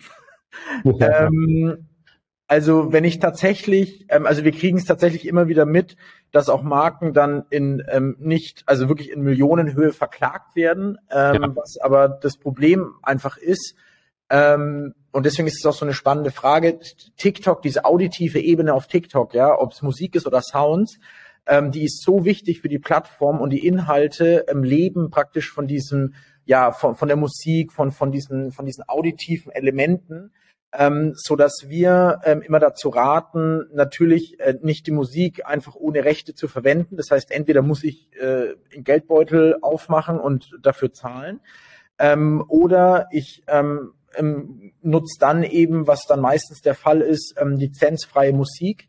Mhm. Ähm, ich glaube, ähm, das ist so unsere Erfahrung, ähm, dass man Inhalte, ähm, die, die die, ne, also wenn man, wenn man ähm, anders. Wenn man es schafft, ähm, die Tonalität von, einem, von einer Musik, von einem Song, der gerade viral geht oder gerade trendet, ähm, auch wirklich zu verstehen, ähm, dann kann man auch mit, mit äh, lizenzfreier Musik diese Tonalität sehr gut treffen. Und dann mhm. glaube ich, werde ich auch, obwohl ich jetzt nicht den Originalsound verwende oder die Originalmusik, den Originalsong verwende, werde ich trotzdem, glaube ich, sehr, sehr erfolgreich ähm, kommunizieren können und so praktisch diesen, diesen Musiktrend dann auch mitnehmen als Marke. Bei Sounds, also wir differenzieren immer ähm, Musik, ein Song und Sound ja. irgendwie zum Beispiel so Voice Snippets, die ja, ja auch wieder viral gehen. Ja. Da ähm, haben wir auch die Erfahrung gemacht, ähm, dass wenn man die einfach nachbaut, nachspricht, zum Beispiel, also bei Stimmen geht's natürlich sehr einfach, ähm, dann ist es die gleiche Stimmung und dann ist es eigentlich fast genauso erfolgreich, wie wenn man den Original äh, Sound letztendlich verwenden würde. Ähm, also das ist natürlich auch eine Möglichkeit. Da gibt es schon Workarounds, ja. Hast du noch? Nö. Ja, diese, diese Voice-Over-Thema, das ist tatsächlich auch eine Frage, die wir das eine oder andere Mal in, in, in den Sessions ähm, hören. Und da hast du auf jeden Fall, glaube ich, einen guten, guten Tipp mit auf den Weg gegeben. Ähm, einsprechen das Ganze ähm, ist da auf jeden Fall ähm, für, die, für die rechtliche Seite deutlich Äh, noch kurz als Ergänzung, weil du ja meintest, ähm, eine, eine Marke, die irgendwie mit Musik auf die Plattform kommen will. Ja. Eine andere Möglichkeit ist natürlich auch, man redet ja immer irgendwie über, äh, was sind die aktuellen Trends, wie kann ich die als Marke umsetzen. Einfach selber Trends setzen und Musik produzieren, äh, die ich dann auf der Plattform platziere, die dann die, die das Potenzial haben, auch wirklich zu trenden oder durch die Decke zu gehen. Das ist natürlich eine sehr, sehr große Herausforderung. Aber mhm. auch das würde ich, würde ich äh, auf TikTok niemals ausschließen, ne? dass man auch selber einfach Sounds und oder Musik erzeugt, ähm, die dann auf der, auf der Plattform ähm, ähm, erfolgreich sind. Okay. Also Tipp an alle Zuhörer und Zuhörerinnen, ähm, nicht immer nur nach links und rechts schauen, sondern selber Trends setzen. Gutes Ding. Ja. Ähm, eine weitere User-Frage. Ich bin so ein bisschen so aus einem Fragenblock äh, gelandet mit euch. Ähm, würdet ihr sagen, dass man sich von der Markenkonsistenz in den jeweiligen Kampagnen auf TikTok verabschieden muss? Beispiel gleiche Taglines, Farben etc. in seinen jeweiligen Assets. Ist das tatsächlich so oder ähm, was könnt ihr mit auf den Weg geben? Ähm, äh, ich, mach's mal kurz, dann kannst du noch ein bisschen was ergänzen, weil es redet immer nur ich die ganze Zeit. Aber es gibt ja äh, verschiedene Lenses auf TikTok. Ähm, es ist auf TikTok super, also Lenses sind äh, letztendlich Kreativelemente, äh, die ich auf meinem Kanal wiederkehrend spiele, ähm, um einen Wiedererkennungswert und einen Charakter zu haben, weil, wie wir vorhin gesagt haben, es ist super wichtig in dieser Masse an Content, die die User in sehr, sehr kurzer Zeit ähm, konsumieren, auch herauszustechen ähm, das heißt, ich muss mir überlegen, wie kann ich für die Community einen Wiedererkennungswert und einen Charakter schaffen, dass die Community immer direkt weiß, ah, das ist jetzt die und die Brand oder auch, dass die Community weiß, die und die Brand, die steht für genau das und das ähm, auf, auf TikTok. Ähm, das einer der besten Beispiele ist immer Ryanair. Für was stehen die? Für ihre Memes mit ihrem Flugzeug so, ne? Das ist immer wiederkehrend visuell sofort erkennbar. Deswegen ähm, es gibt eine Lens, die nennt sich die Tonal Lens und in dieser Tonal Lens, ähm, da geht es eben sehr viel um so visuelle Elemente, eine Umgebung, die wiederkehrend ist. Mhm. Das bedeutet, ähm, bei der Frage kann man ganz klar sagen, nein, äh, nicht diese Farben und alles nicht verlieren, sondern im Gegensatz äh, äh, als Waffe in Anführ also als Waffe in Anführungszeichen, äh, als Vorteil für ein selbst verwenden, um diesen Charakter zu schaffen, um diesen Wiedererkennungswert zu schaffen, ähm, das ist beispielsweise auch bei Duolingo, was ja auch Maurice vorhin schon mal kurz erklärt hat. Dieses mhm. Maskottchen ist ja nicht nur als Maskottchen äh, wiedererkennen, äh, hat einen sehr starken Wiedererkennungswert mit der Form, sondern auch die Farbe, dieses Grün, was dann immer wieder auch in den Assets vorkommt. Also man muss auch nicht plump diese Farbe einfach ähm, irgendwie plump in einem Asset, dass äh, der Tisch, den ich da immer wieder erzähle, dann eben die Farbe hat. Ich kann mir auch überlegen, wie kann ich diese Farbe kreativ immer wieder in meinen Videos einsetzen, sodass dieses Farb so diese Farbe an sich praktisch diesen Wiedererkennungswert schafft oder diesen Charakter, dem, dem Kanal, dem Markenkanal, diesen Charakter gibt. Ja, und es gibt auch noch andere Lenses, die man aufsetzen kann als Marke. Also beispielsweise wollen wir jetzt zum Beispiel mal mit einer Marke was mit einer Character Lens machen, dann inszenieren wir einen bestimmten Charakter, wie zum Beispiel ein Doktor auf einem Krankenkassenkanal und dieser Doktor erscheint eben in jedem Video immer wieder und immer wieder und erzählt da auf seine eigene charakterliche Art immer verschiedene Sachen, die eben die Krankenkasse betreffen oder sich irgendwie um was Medizin handeln. dann könnte man zum Beispiel auch noch eine Product Lens aufsetzen. Das wäre auch bei Ryanair zum Beispiel, da ist ja mehr oder weniger das Flugzeug das Produkt und äh, dieses Flugzeug erzählt immer wieder etwas äh, aus dem Ryanair-Kosmos, seien es irgendwelche selbstironischen Memes oder was sonst eben passiert, wenn man so mit Ryanair fliegt oder was es so an Klischees gegenüber Ryanair gibt. Ähm, da gibt es so viele Möglichkeiten für Marken, sich zu entfalten, ohne die eigene Markenkonsistenz quasi aufgeben zu müssen. Äh, deswegen, ja, auf jeden Fall daran Im, arbeiten. Genau, im Gegensatz nicht von der Markenkonsistenz verabschieden, sondern überlegen, wie kann ich meine Markenkonsistenz ähm, ähm, kreativ in die verschiedenen Lenses von TikTok übersetzen. Ja. Und da auch nochmal für die Zuhörer und Zuhörerinnen äh, ganz wichtig, wenn wir von diesen Lenses sprechen, ähm, keine Marke wird immer nur eine Lens bedienen. Ne? Es wird immer irgendwie eine Hybridform aus verschiedenen Lenses sein, aber eine Lens wird meistens ähm, irgendwie so die Oberhand äh, ähm, haben. Ähm, wir haben das ähm, jetzt beispielsweise, was ist jetzt gerade, ähm, was war, wo ich es mir gerade gedacht habe? Äh, Duolingo, hattest du gesagt? Äh, nee, nicht Duolingo. Lotus. Ah, äh, die Hellman Retail Group. Ja, äh, hattest du eingangs gehabt. gesprochen haben. Ähm, da ist es zum Beispiel so, wenn man sich da mal den Kanal reinzieht, das ist natürlich, äh, das ist so eine Mischung aus verschiedenen Lenses, also die spielen eigentlich jede Lens durch. Ähm, ich habe äh, da die Anzüge, die man immer wieder sieht, ähm, sind in, in, immer den gleichen Setting, ist sehr stark diese Tonal Lens. Dann habe ich noch eine Person dabei, die immer wiederkehrend ist, immer diese Anzüge präsentiert. Habe dann eine Character Lens dabei, dann eine äh, Category Lens, weil es immer wieder um diese Anzüge geht und um nichts anderes eigentlich. Also da werden auch ganz, ganz viele Lenses dann gleichzeitig erzählt. Ähm, aber eben diese Lenses ähm, kann man sehr, sehr gut als Orientierung nehmen, um sich so eine Art ja kreativen Charakter oder so ein, so ein kreatives Dach ähm, ähm auf für den, für den Markenkanal aufzubauen. Genau. Perfekt. Dann lass uns mal den Sprung in Richtung äh, Creators ähm, machen, den Creator-Bereich. Ähm, ich weiß, ja. dass ihr Intermate ja ähm, sehr stark mit Creatern ähm, zusammenarbeitet. Was macht diese Arbeit für euch ähm, so im Daily Doing eigentlich so besonders? Ja, ähm, ihr selber seid ja Kreativköpfe, aber da sind ja noch mal andere, mit denen ihr tagtäglich so zu tun habt, ne? Mm, ich hatte das letztes Jahr bei einer Kampagne, ähm, äh, weil ich weiß es gerade gar nicht, ähm, ob ich da den jetzt sagen darf. Ähm, ich sage es mal lieber ohne Marken, äh, Markenbezug. Wir hatten letztes Jahr eine Kampagne, ähm, wo wir auch viele Creator wieder am Set haben. Das war eine sehr, sehr große Produktion. Und da haben wir auch Livestreams auf TikTok produziert. Und da war die Anforderung einfach ähm, von den CreatorInnen da live ähm, ähm die verschiedensten kreativen Inhalte, die wir uns überlegt haben, umzusetzen mit auf ihre Art und Weise. Und da war ich schon schwer beeindruckt, mit was für einer Lockerheit die da ans Set kommen und dann auch wirklich ähm, ihre Expertise vor der Kamera einfach on point ähm, da abliefern. Das fand ich sehr, mhm. sehr beeindruckend und auch, ja, weil ich könnte es einfach nicht. Ich hätte da, glaube ich, total Schiss. Und was mir dann auch so viel Spaß macht, ist die Kreativität, die, die in unseren Köpfen ist, was wir uns ausdenken, einem anderen kreativen Kopf zu erzählen, zu briefen. Dieser kreative Kopf nimmt das auf, interpretiert es so, wie er denkt oder sie denkt, äh, dass es funktioniert und dann am Schluss kommt praktisch wie so eine ja, so eine, so, so ein Hybrid aus beiden kreativen Köpfen raus. Ähm, das macht einfach Bock, dann zu sehen, wie die, wie die CreatorInnen die, die eigenen kreativen Ideen umsetzen und eben nicht nur umsetzen, sondern mit ihrer Kreativität nochmal auf so ein neues Level heben. Ähm, das macht mir persönlich ähm, total viel Spaß, gerade auch wenn ich jetzt am Set bin und mit Creatoren arbeite. Maurice, wie ist es bei dir? Ja, ähnlich. Also ähm, ich feiere es auch total, mit Creatoren zusammenzuarbeiten, weil man eben dann genau diesen kreativen Austausch hat, den wir sonst äh, nur im Creative Team hätten.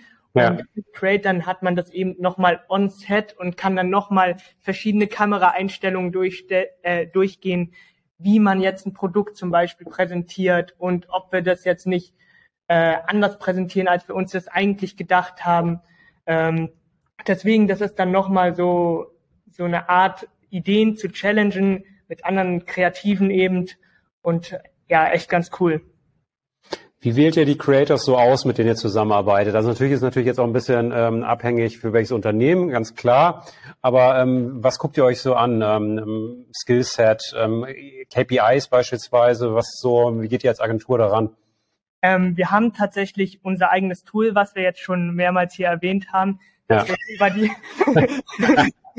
das, das wurde uns gesagt, das wollen wir ganz oft erwähnen. Nein, Spaß. Echt gut. Nein, es ist, es ist wirklich so, dass wir einfach mit diesem Tool sehr, sehr viel arbeiten und das, äh, da sehr, sehr viele Insights ziehen können. Deswegen ja. ähm, ist es so oft Thema. Also, ja. Ja, ich staune auch immer wieder, wenn ich da reingehe und äh, mal so nach Creatern suche, was das Tool schon alles kann. Aber auf jeden Fall, ähm, wir suchen da Creator raus und können da die KPIs abchecken, was für eine Zielgruppe die haben und äh, ob die jetzt auch zu dem Content der Marke passen. Also beispielsweise haben wir einen Content-Filter, mit dem wir halt schauen können, okay, wurde jetzt die und die Marke in den letzten Monaten von dem und dem Creator erwähnt? Und wenn ja, dann könnte man natürlich sagen, okay, wie wurde die Marke erwähnt? Ähm, und wenn sie positiv erwähnt wurde, dann lohnt sich natürlich eine Kampagne mit dem Creator oder der Creatorin. Und so können wir eben sicherstellen, dass die Creator auch wirklich zur Marke passen und nicht irgendwelche äh, Creator sind, die eigentlich gar nichts mit der Marke zu tun haben, aber jetzt mal eben für eine Kampagne eingebucht werden. So wie man es auf Instagram in diesen Tagen auch sehr häufig sieht. Ne? Also ich äh, ja. merkst du, dass irgendein Unternehmen da gerade wieder äh, ordentlich reingestreut hat und auf einmal hält da irgendjemand was in die Kamera und du denkst, okay, macht irgendwie nicht so richtig viel Sinn, aber das ist auch ähm, das ist auch super, super wichtig, was unsere PMs ähm, oder unser Projektmanagement und Social Media Team auch immer ähm, wirklich exzellent irgendwie wir hinkriegen, dass wenn wir eine kreative Idee haben und dann wir denen die die kreative Idee briefen, dass sie dann wirklich dazu auch die passenden ähm, Creator raussuchen, ja. weil ähm, wenn ich jetzt zum Beispiel, also man kann ja auf zwei verschiedene Arten auf ähm, auf TikTok eigentlich als Marke stattfinden, ähm, vor allem einmal Markenkanal und dann Creatorinnen-Kooperation und ja. wenn ich jetzt in ähm, an Creatorinnen-Kooperation denke und es dann nicht schaffe, ähm, ein, ein Produkt ähm, oder, oder mein Produkt ähm, und meine Idee, die ich habe, auf den Creator wirklich ähm, ähm, zuzuschneiden, sodass der Creator dann praktisch das nativ in, seine, in seinen Kanal einbinden kann. Das bedeutet, ich gucke mir den, den Creator den Kanal an und alle Assets, wie wir gerade äh, schon gelernt haben. Äh, man versucht immer so einen bestimmten Charakter zu haben. Das möchten auch die Creator natürlich haben. Das heißt, die haben eine bestimmte Art von Tonalität und Content.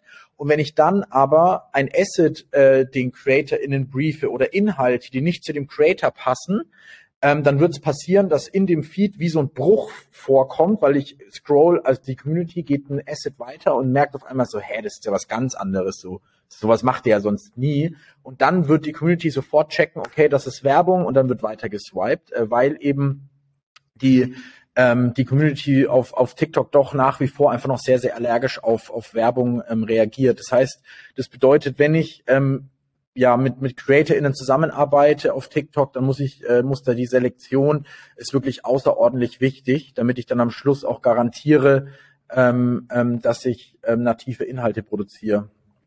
Ja, was wir noch ganz oft machen ist, wir schreiben gar nicht mehr spezifische Ideen für Creator, sondern schreiben Playbooks. Also wir mhm. geben Kampagnenrahmen vor mit äh, den Informationen, die eben gesagt werden sollen, äh, um eben die Kampagne irgendwie möglichst zielgerichtet äh, zu gestalten. Aber wir sagen nicht zu den Creatoren, mach genau das und das, sondern adaptiere diese Informationen so für dich, dass du in deinem Content diese Informationen nativ rüberbringen kannst. Und dadurch äh, sind auch die Creator eher gewillt, ähm, eben Content zu kreieren, weil sie selbst eben ihre Expertise auch einbringen können und nicht so gezwungen eben für eine Marke irgendwie vor der Kamera stehen, sondern wirklich so ihre freien Gedanken mit diesen Informationen eben in einem Video darstellen können. Wir haben ähm, also genau das, was gerade Maurice äh, besprochen hat, äh, haben wir letztes Jahr zum Beispiel ähm, mit, äh, mit Dr. Best, äh, ähm, wo wir den mit dem ganzen Team, ähm, was super viel Bock gemacht hat, äh, den TikTok Award gewonnen haben. Ähm, und da haben wir genau das gemacht. Wir haben praktisch strategisch nichts anderes als die Tonalität hergeleitet mhm. ähm, ähm für die Brand und haben dann Creator rausgesucht, denen das Produkt letztendlich gegeben und dann denen vollkommene Freiheit überlassen. Ähm, und dann am Schluss ja, hat es anscheinend ganz gut funktioniert. Also das war einfach wirklich ähm, super cool. Ähm, ähm, wie dann da die Creator, das ist auch das, was ich vorhin nochmal meinte, ne? Wir haben so die Grundidee, äh, leiten das strategisch her in dem Fall. Und dann wird aber wirklich von den Creator nochmal so diese kreative Power reingesetzt. Und dann wurden da beispielsweise Songs äh, zu der Zahnbürste verfasst, ähm, die dann einfach ähm, anscheinend von der Community und von TikTok selbst ähm, ja äh, total äh, den total den, äh, den die Sprache von TikTok getroffen haben. Und dann genau sehr erfolgreich waren. Ja, spannend. Äh, nochmal der Hinweis, äh, Dr. Best, kann man nochmal ein bisschen in der Historie ähm, scrollen und gucken, was da, was da war. Ähm, Creator ist ein großes Thema, dazu können wir einen eigenen Podcast machen oder eine Reihe wahrscheinlich. Ähm, ich habe noch ein paar User-Fragen, die ich äh, mitgebracht habe aus der Session. Und zwar, muss ich als Marke eigentlich ähm, einen eigenen Kanal aufziehen oder reicht auch die Zusammenarbeit mit Creators? Hoffi, du hast ja gerade schon so ein bisschen bis darauf eingegangen. Ja, äh, es ist, äh, wir sagen immer, dass es keine Entweder-oder-Entscheidung ist, ähm, weil ich glaube, dass man, ähm, um plattformrelevant zu kommunizieren auf TikTok, muss ich sowohl ähm, einen Markenkanal besitzen, aber auch äh, Creatorinnen-Kooperationen ähm, mhm. bedienen. Ähm, das ist schon klar, dass das nicht immer möglich ist, beides abzubilden. Ähm, aber man muss sich einfach überlegen, was, was will ich? Ähm, wenn ich, ich glaube, dass man mit einem Markenkanal und ähm, entsprechend dann auch Community Management, äh, was auch eine sehr, sehr große Rolle auf TikTok spielt, was ich dadurch machen kann, wenn ich einen eigenen Kanal habe, ähm, kann ich nochmal mehr mein, mein Charakter als Marke auf der Plattform stärken und kann nochmal mehr äh, ja ein bestimmtes Gefühl, was ich, mit dem ich der Community gegenüber auftreten möchte, festigen. Während hingegen ich über Creatorinnen-Kooperationen kann ich natürlich deren Reichweite nutzen und kann, kann, kann sehr, sehr schnell sehr, sehr ja viel Aufmerksamkeit auf meine Marke und auf mein Produkt ziehen. Ähm, da aber auch wieder der Hinweis, immer darauf achten, wenn man Creatorinnen-Kooperationen eingeht, dass das Ganze sich dann auch nativ ähm, oder zu dem jeweiligen Creator fügt und da eben eine Methode, wie es Maurice gerade erzählt hat, dass man da dann eben ähm, wirklich so das ähm, die kreative Schaffenskraft auch äh, viel beim Creator lässt und dem denen den kreativen Freiraum lässt, ich, weil deswegen sind sie letztendlich auch Creator, ne? Genau. Ja. Also ja, kurz zusammengefasst, es ist keine Entweder-oder-Entscheidung, es ist äh, unserer Meinung nach, um wirklich holistisch, plattformrelevant zu kommunizieren, um die bestmögliche die bestmöglichen Ergebnisse einzufahren als Marke, ist es sinnvoll, wirklich beide, beide ähm, Kanäle, also sowohl den Markenkanal als auch die Creatorinnen-Kooperationen zu bedienen. Mhm. Ähm, wenn wir jetzt ein Unternehmen haben, was ähm, ja, Influencer-Kooperationen quasi ein Stück weit durchgespielt hat, ne, ich habe gerade über Instagram äh, gesprochen, ähm, aber jetzt zu TikTok geht, so das Game noch Neues. Gibt's da äh, aus eurer Sicht gängige Spielregeln oder Spielregeln, die gegebenenfalls abweichend sind zu, zu anderen Plattformen bisher? Irgendwas, was ich auf jeden Fall beachten muss, ein Fettnäpfchen, was ich nicht mitnehmen sollte, äh, direkt zum Start? Keine, also erst, vielleicht hast du auch ein paar Sachen, aber eine Sache, die man ja auch immer wieder hört und was einfach definitiv der Fall ist, keine Inhalte von Instagram auf TikTok posten. Mhm. Äh, das funktioniert einfach nicht. Die, die Tonalität, die Sprache der Community, das Verständnis ähm, von Inhalten ist einfach komplett anders. Ähm, davon würde ich abraten, absolut. Also wir kriegen das ja auch oft mit, ne, dass dann so heißt, so, ja, wie schaut's denn aus? Und wir hätten da noch so ein paar Reels, ähm, die wir mal für Instagram gemacht haben, könnte man die damit vielleicht auf TikTok starten. Davon würde ich aus Kreativsicht immer abraten. Also wenn es irgendwie möglich ist, muss man auf TikTok Plattform nativ und wirklich äh, TikTok für TikTok äh, produzieren. Ja. Okay, aber ähm, umgekehrt, also weil Instagram hat natürlich mit Reels so den äh, TikTok-Killer ausgerufen. Ich meine, damals haben sie sehr erfolgreich Snapchat klein gehalten mit der Stories-Funktion. Reels äh, zeigt sich jetzt, dass es jetzt nicht der große Hack war, um TikTok klein zu halten. Äh, ne? Es hat sich anders entwickelt. Aber ähm, TikTok-Inhalte ähm, auf, auf, ähm, auf Instagram, also Reels scheren, wiederum wahrscheinlich schon, tut nicht weh, oder? Was sagst man kann es machen, also man hat ja die Inhalte eh schon, aber äh, wir haben das auch mal auch mit unserem Tool analysiert, also dass der Diskurs auf Instagram tatsächlich, wie Hoffi eben schon gesagt, ja. von der Tonalität und von den Themen auch äh, sich echt stark unterscheidet auch. Also mhm. äh, auf Instagram sind tatsächlich ganz andere Inhalte relevant als auf TikTok. Also auf TikTok haben wir zum Beispiel mehr Comedy und auf Instagram ist es dann doch mehr das Ästhetische. Okay, okay. Ähm, aus eurer Sicht, das ist auch eine User-Frage, und zwar, ähm, wie vereint man eine konsistente Kommunikation auf TikTok mit der Kollaboration mit verschiedenen Creators und deren eigener Ästhetik? Ja, wir haben jetzt ja gerade so ein bisschen auch so über den Markenkanal gesprochen, ob ähm, Taglines, Farben und Co. Da habt ihr ja schon gesagt, okay, gibt's äh, Beispiele und das macht durchaus Sinn. Wie ist es bei den, ähm, bei den Kooperationen mit den Creators? Wie geht ihr dort vor? Also, ich äh, weiß nicht, Bauhaus haben wir eingangs mal gehört. So Bauhaus-Logo äh, ist, glaube ich, irgendwie rot. Äh, ich weiß jetzt nicht, wie, ich kenne den Kanal nicht. Schon über mein Haupt werde ich mir gleich erstmal reinziehen. Aber wenn wir jetzt hier mit Creators arbeiten, was wird man äh, denen mitgeben, um irgendwie, ähm, sollte Bauhaus in irgendeiner Form von Ästhetik da stattfinden?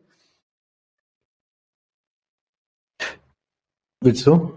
Mach ähm, also, ähm, Bauhaus sollte sicherlich in irgendeiner Art äh, ähm, von Ästhetik stattfinden. Also ich, die Frage ist jetzt praktisch, wie gewährleiste ich, wenn ich mit CreatorInnen zusammenarbeite, dass dann auch die Ästhetik konsistent ist, oder? Oder? Ja, ja, würde ich so sagen. okay. ähm, also wenn ich jetzt für den Markenkanal mit CreatorInnen zusammenarbeite, dann ähm, muss man natürlich, weiß man das ja im Vorhinein, ähm, dass ich jetzt nicht an einem Set, was wiederkehrend ist und dadurch die vielleicht auch die Ästhetik gewährleisten würde, ähm, stattfindet. Das heißt, ich müsste mir überlegen, wie kann ich, wir nennen das immer Unique Creative Logic, wie, also ist zu übersetzen in ein, ja, letztendlich ein kreatives Dach, was aus vielen, verschiedenen Kreativelementen besteht. Wie kann ich äh, diese Kreativelemente bauen, damit sie jeder Creator auch, egal wo er gerade ist, zum Beispiel umsetzen kann? Ähm, und da kann eben ein äh, ein Ding äh, könnte zum Beispiel sein, dass ich eben, dass die die die, die Kreativelemente selbst die Creator sind, dass äh, bestimmte Gesichter, die immer wieder auf dem Kanal vorkommen, egal in welcher Umgebung, und dann vielleicht noch gepaart mit einer bestimmten Kameraperspektive, dass diese äh, diese beiden Komponenten, ich habe immer die gleichen Gesichter, es sind irgendwie vier Leute, die sind immer wieder auf dem Kanal zu sehen, in, in einer, immer einer ganz bestimmten Kameraperspektive. Es war mal so ein so ein, so ein Trend, ähm, dass man seine iPhone-Kamera auf oder oder die die Kameras auf auf anderen Smartphones auch auf Weitwinkel gestellt hat und sich dann so in der Selfie-Cam so an die Stirn gehalten hat. Das sah super mhm. doof aus so. Und dann könnte ich jetzt zum Beispiel hergehen und sagen, das ist unser Kreativelement. Ich spreche jetzt gerade ins Blaue, ne? Für welche Marke, ja. was muss man dann gucken? Das könnte dann so ein ästhetisches Element sein, was immer wiederkehrend ist, diese Kameraperspektive. Und dazu habe ich gepaart bestimmte Personen, die immer wieder auf dem Kanal stattfinden, weil ich immer wieder die gleichen Creator einbuche. Und so könnte ich zum Beispiel schon mal gewährleisten, dass dann irgendwie klar wird, wenn jetzt der User durch den die For You Page ähm, swiped, ähm, dass er dann auf diese Kameraperspektive stößt, auf dieses typische Bild und dann direkt weiß, so, ah, zack, das ist wieder Marke XY. Ähm, das wäre so, so eine Möglichkeit, ähm, wie man das gewährleisten kann. Und was natürlich auch wichtig ist, man muss davor mit dem Kunden ähm, und, und der, mit dem Kunden, mit der Kundin ähm, Watchouts definieren. Ne? Gibt es mhm. gewisse Do's und Don'ts? Wir sagen da immer äh, Playbook dazu, dass man wirklich nochmal ähm, ein, ein, ein holistisches Playbook erarbeitet, ähm, wo dann ähm, solche Regeln auch mit aufgenommen werden, wo aber noch mehr aufgenommen wird, nämlich beispielsweise auch, ähm, wie soll Community Management stattfinden, was sind bestimmte Regeln, wenn wir mit der Community als Marke in Interaktion treten. Also all das sind einfach Dinge, die geklärt werden müssen. Ähm, ja, das würde ich sagen, so sind so die wichtigsten ähm, Parameter, um dann letztendlich die Ästhetik ähm, der Marke auch zu wahren. Okay, also an der Stelle, wie so bei vielen Sachen kreativ werden und gucken, wie, wie kann sich äh, die Ästhetik da vereinen lassen. Ja. Spannend. Ja. Ähm, ihr wisst, ein gern ge ge genommenes Thema oder ein ähm, wichtiges Thema bei neuen Channels ne, ist natürlich das, das Pricing-Thema. Jetzt ähm, na, müssen wir immer ein Stück weit mit Instagram vergleichen, weil das ein Kanal ist, der einfach sehr stark angekommen ist, viele Unternehmen den bespielen und auch so beim Thema Creators, Influencer. Ja, ist so die gängige Aussage, ähm, ja, okay, wenn ihr jetzt nicht mit den reichweitenstarken Top-Influencern zusammenarbeiten könnt, guckt doch mal eine Riege drunter. Micro-Influencer ist da ja auch immer so ein Wort. Wie ist da, äh, gibt's da Parallelen ähm, zu TikTok, ähm, auch so was das Pricing, ähm, Zusammenarbeit mit, ähm, mit, äh, mit Creators ähm, angeht? Ähm, was, was könnt ihr da generell so mit auf den Weg geben? Für alle, die jetzt neu ähm, starten wollen in dem Segment. Ja, also ähm, dass Creator immer teurer werden, ist glaube ich gar kein Geheimnis mehr. Ja. Aber es ist auch logisch, weil sich die äh, Branche gerade ziemlich professionalisiert und die Creator auch immer mehr merken, wie viel sie eigentlich nehmen können für ihre ähm, Produkte, die sie am Ende eben rausbringen, seien es irgendwie Bilder für Instagram oder irgendwelche Videos für Reels oder TikTok. Ähm, demnach werden auch die TKPs natürlich höher aber äh, es gibt natürlich immer Möglichkeiten, wie man noch günstigen äh, UGC oder Creator Content äh, bekommen kann, weil es gibt jetzt auch immer mehr Leute auf TikTok auch, die allein darauf ihren Content aufbauen, dass sie erklären, wie man als UGC Creator tatsächlich Geld verdienen kann. Also die erklären dann, okay Leute, es gibt da draußen ganz viele Unternehmen, die Leute suchen, die für sie Videos drehen, damit sie eben diese UGC-Ästhetik bekommen. Mhm. Und das könnt ihr euch zunutze machen und äh, dann eben für diese Unternehmen Videos kreieren. Und die sind tatsächlich immer noch äh, ziemlich günstig zu haben und machen auch Top-Content. Deswegen kann man da auch schon mit äh, kleineren Creatern quasi äh, anfangen und gute Ergebnisse erzielen. Und was was natürlich auch immer noch eine Sache ist, ist, ähm, man muss nicht immer äh, direkt mit den größten Creatoren starten oder mit den größten CreatorInnen. Ich glaube, gerade wenn man, wenn man als Brand jetzt sagt, wir möchten irgendwie eine neue Strategie fahren oder wir möchten jetzt vielleicht auch neu auf die Plattform, ähm, was wir da auch ganz oft machen, ist, dass wir, Achtung, jetzt kommt's wieder mit unserem Tool, ähm, eben äh, genau, äh, genau solche Leute finden, die ähm, auf TikTok noch nicht so groß sind, die vielleicht auch selber noch nicht so einen äh, eigenen gefestigten Charakter haben, aber Bock haben, sich da weiter zu entwickeln. Das heißt, man, man guckt, dass man äh, mit der Brand, die jetzt irgendwie durchstarten will, Leute finden, die auch gerade so an dieser Startschussrampe sind und dann eher kleinere Leute auch ähm, da mitnimmt, die dann gemeinsam mit der Brand auch wachsen. Also das ist auch was, was auf TikTok, ähm, glaube ich, immer wieder probiert werden kann, weil eben TikTok selbst auch so offen ist ähm, für, für ja, so von der ganzen Art und Weise. Ne? Die Dinge müssen, müssen funktionieren und weniger weniger äh, toll aussehen wie auf Instagram. Das bedeutet, wenn ich, wenn ich schaffe, mir was zu überlegen und was zu erarbeiten, was ja dann auch mit den Leuten gemeinsam passieren kann, mit den CreatorInnen, mit den, ich sage jetzt mal Micro-CreatorInnen gemeinsam passieren kann, sich zu überlegen, okay, was könnte denn mit der Brand funktionieren und dann so gemeinsam zu wachsen. Also das ist auch eine Möglichkeit und die wir immer wieder im Hinterkopf haben und auch schon erfolgreich umgesetzt haben. Ähm, was auch äh, riesen, riesen äh, Bock macht, dann auch zu sehen, wie die, wie die Leute dann auch wachsen. Cool. Mutmaßlich eine Möglichkeit wäre ja auch auf computergenerierte ähm, Influencer zu setzen. Da gibt es ja echt mittlerweile einige Beispiele, entweder ähm, ja Influencer, die mit verschiedenen Marken kooperieren oder von Marken kreierte Influencer, also wirklich vollkommen computergeneriert, die dann auch irgendwie eigene Werte vermitteln, politische Inhalte und Co. Also das ist äh, echt sehr, sehr interessant, was für eine Entwicklung das nimmt. Wie steht ihr dem gegenüber, diese computergenerierten Influencer? Und äh, habt ihr bereits ähm, ähm, Berührungspunkte damit gehabt? Also habt ihr schon mit Marken als, als Agentur irgendwas in die Richtung gemacht? Ähm, ich habe mich damit tatsächlich mal genauer beschäftigt, weil mhm. ähm, das einfach irgendwie so ein Thema ist, allgemein so virtuell, virtuelle Charaktere zu erstellen. Oder das Metaverse ist ja auch gerade ein bisschen im Kommen. Ähm, ja, wenn man so, jetzt oder andere so, ne? zumindest guckt. Ähm, ja. ja, es gibt auf jeden Fall Vorteile, die man durch diese virtuellen äh, Influencer bekommt. Also sei es irgendwie die Kontrolle. Man kann jetzt zum Beispiel sagen, wenn ich einem virtuellen Influencer sage, mach das und das, dann wird es halt auch gemacht und ich kann dem auch genau die Klamotten anziehen, die ich ihm anziehen will und dann kann ich ihn damit halt in den sozialen Medien darstellen. Also man hat da schon eine sehr gute Kontrolle dann über die Inhalte, die man auch posten kann, was natürlich auch andererseits gefährlich werden kann, wenn man diese Kontrolle, Kontrolle hat und dann missbraucht, zum Beispiel für politische Propaganda oder so. Das ist natürlich ja. die Kehrseite dann dieser Kontrolle. Was man noch hat mit virtuellen Influencern, ist natürlich eine Kostenersparnis. Ne? Also wir stellen so einen virtuellen Influencer einmal, dann haben wir den Avatar und dann können wir damit halt enorm viel machen und ähm, den in verschiedenen Szenerien darstellen, mit verschiedenen Produkten ähm, und können ganz viele Storylines drumherum bauen und das macht es eben enorm kostengünstig. Und äh, ansonsten bleibt halt noch die Flexibilität äh, als Vorteil. Also wir haben jetzt nicht das Problem, dass der virtuelle Influencer hier plötzlich zu irgendeinem Call dringen muss und deshalb das Video nicht nur fertig gedreht hat, sondern äh, das ist halt computergeneriert und ähm, dadurch haben wir da nochmal einen Vorteil natürlich.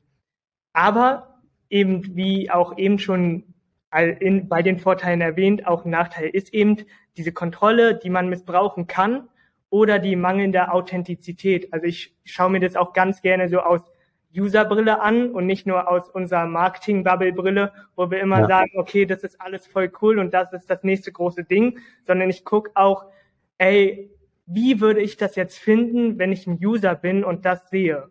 So, und dann äh, denke ich mir oftmals so, so weit sind wir, glaube ich, noch nicht, dass wir an dem Punkt sind, wo wir sagen können, okay, virtuelle Influencer sind jetzt so das Ding, worauf die User gewartet haben, was die User sehen wollen. Und ähm, was noch ein anderer Nachteil vielleicht sein könnte, ist natürlich die technologische Abhängigkeit.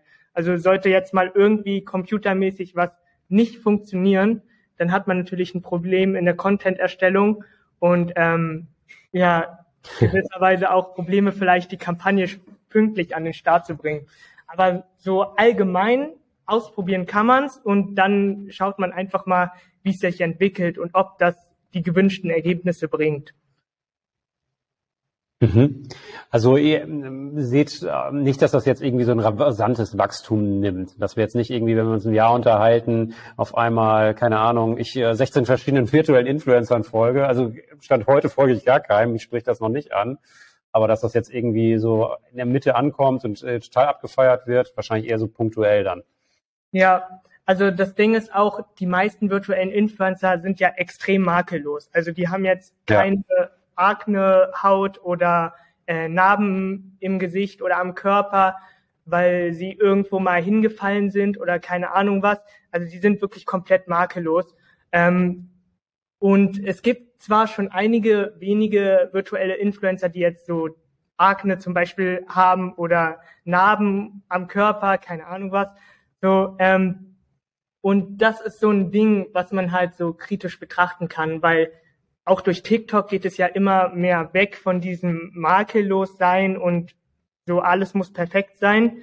Und wenn man da mit den virtuellen Influencern vielleicht doch noch mal mehr ein Augenmerk drauf legt, dann glaube ich, könnte es doch noch mal relevanter werden und ein besseres Wachstum hinlegen, weil man dann auch coolere Stories drumherum erzählen kann.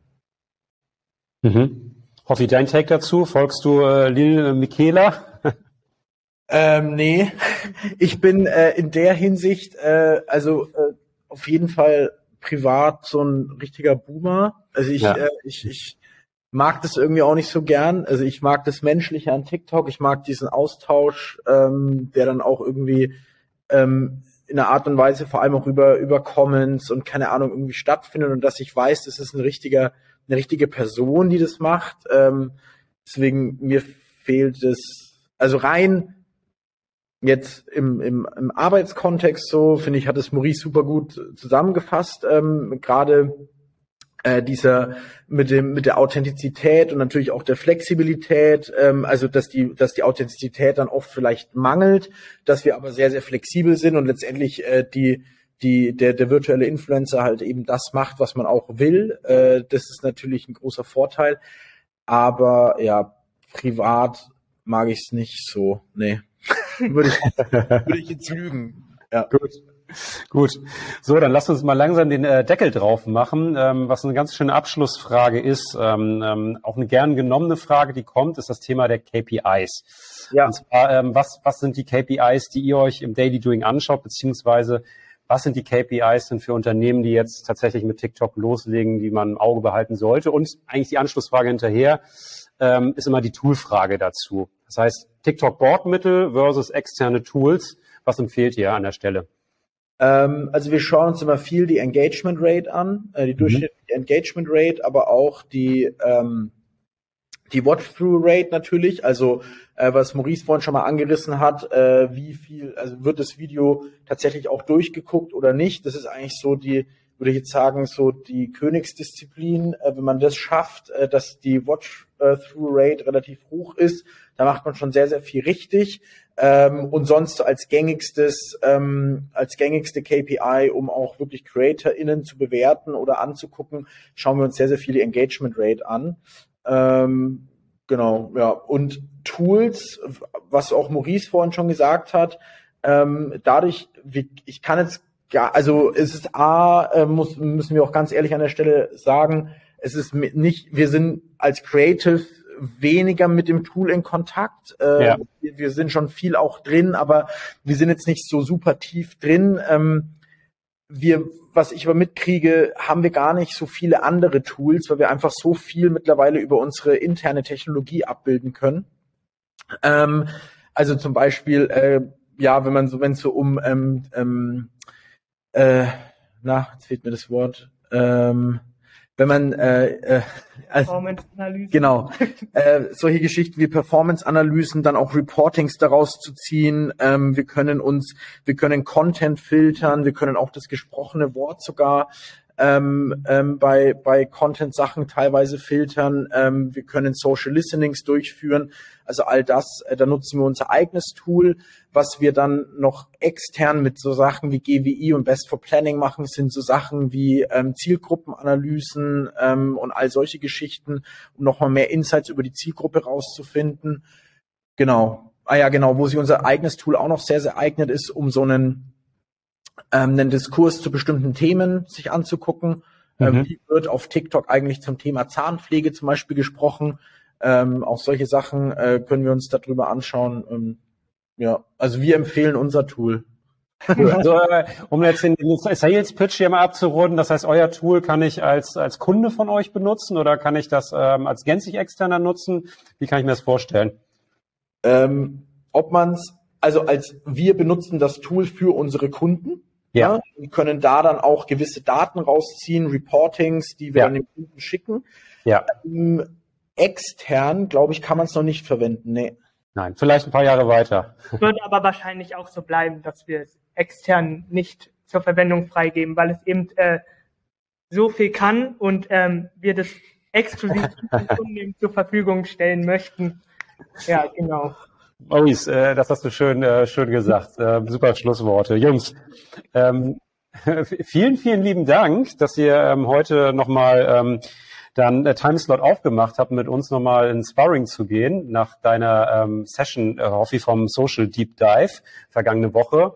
So sind, glaube ich, keine Fragen für den Moment offen geblieben, auch wenn ich hier während des Talks schon gemerkt habe, dass wir an den verschiedensten Stellen alleine dort nochmal zwei Stunden hätten reindiven können.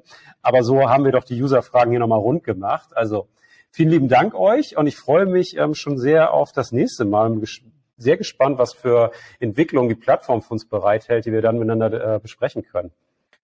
Äh, danke dir, sehr gerne. Ähm, hat uns auch riesen Spaß gemacht. Ich hoffe, äh, es wird jetzt hier nicht als so plumpe Tool-Werbung verstanden. das soll es nicht sein. Äh, ja, es ist ja auch nicht extern buchbar, wie wir gerade gelernt haben. Also es ist kauft unser Tool. Nein, Spaß. Nein, äh, nee, hat uns äh, riesen Spaß gemacht, äh, da nochmal äh, tiefer reinzugehen und freut uns total, wenn wir die Fragen beantworten konnten. Ja. Super.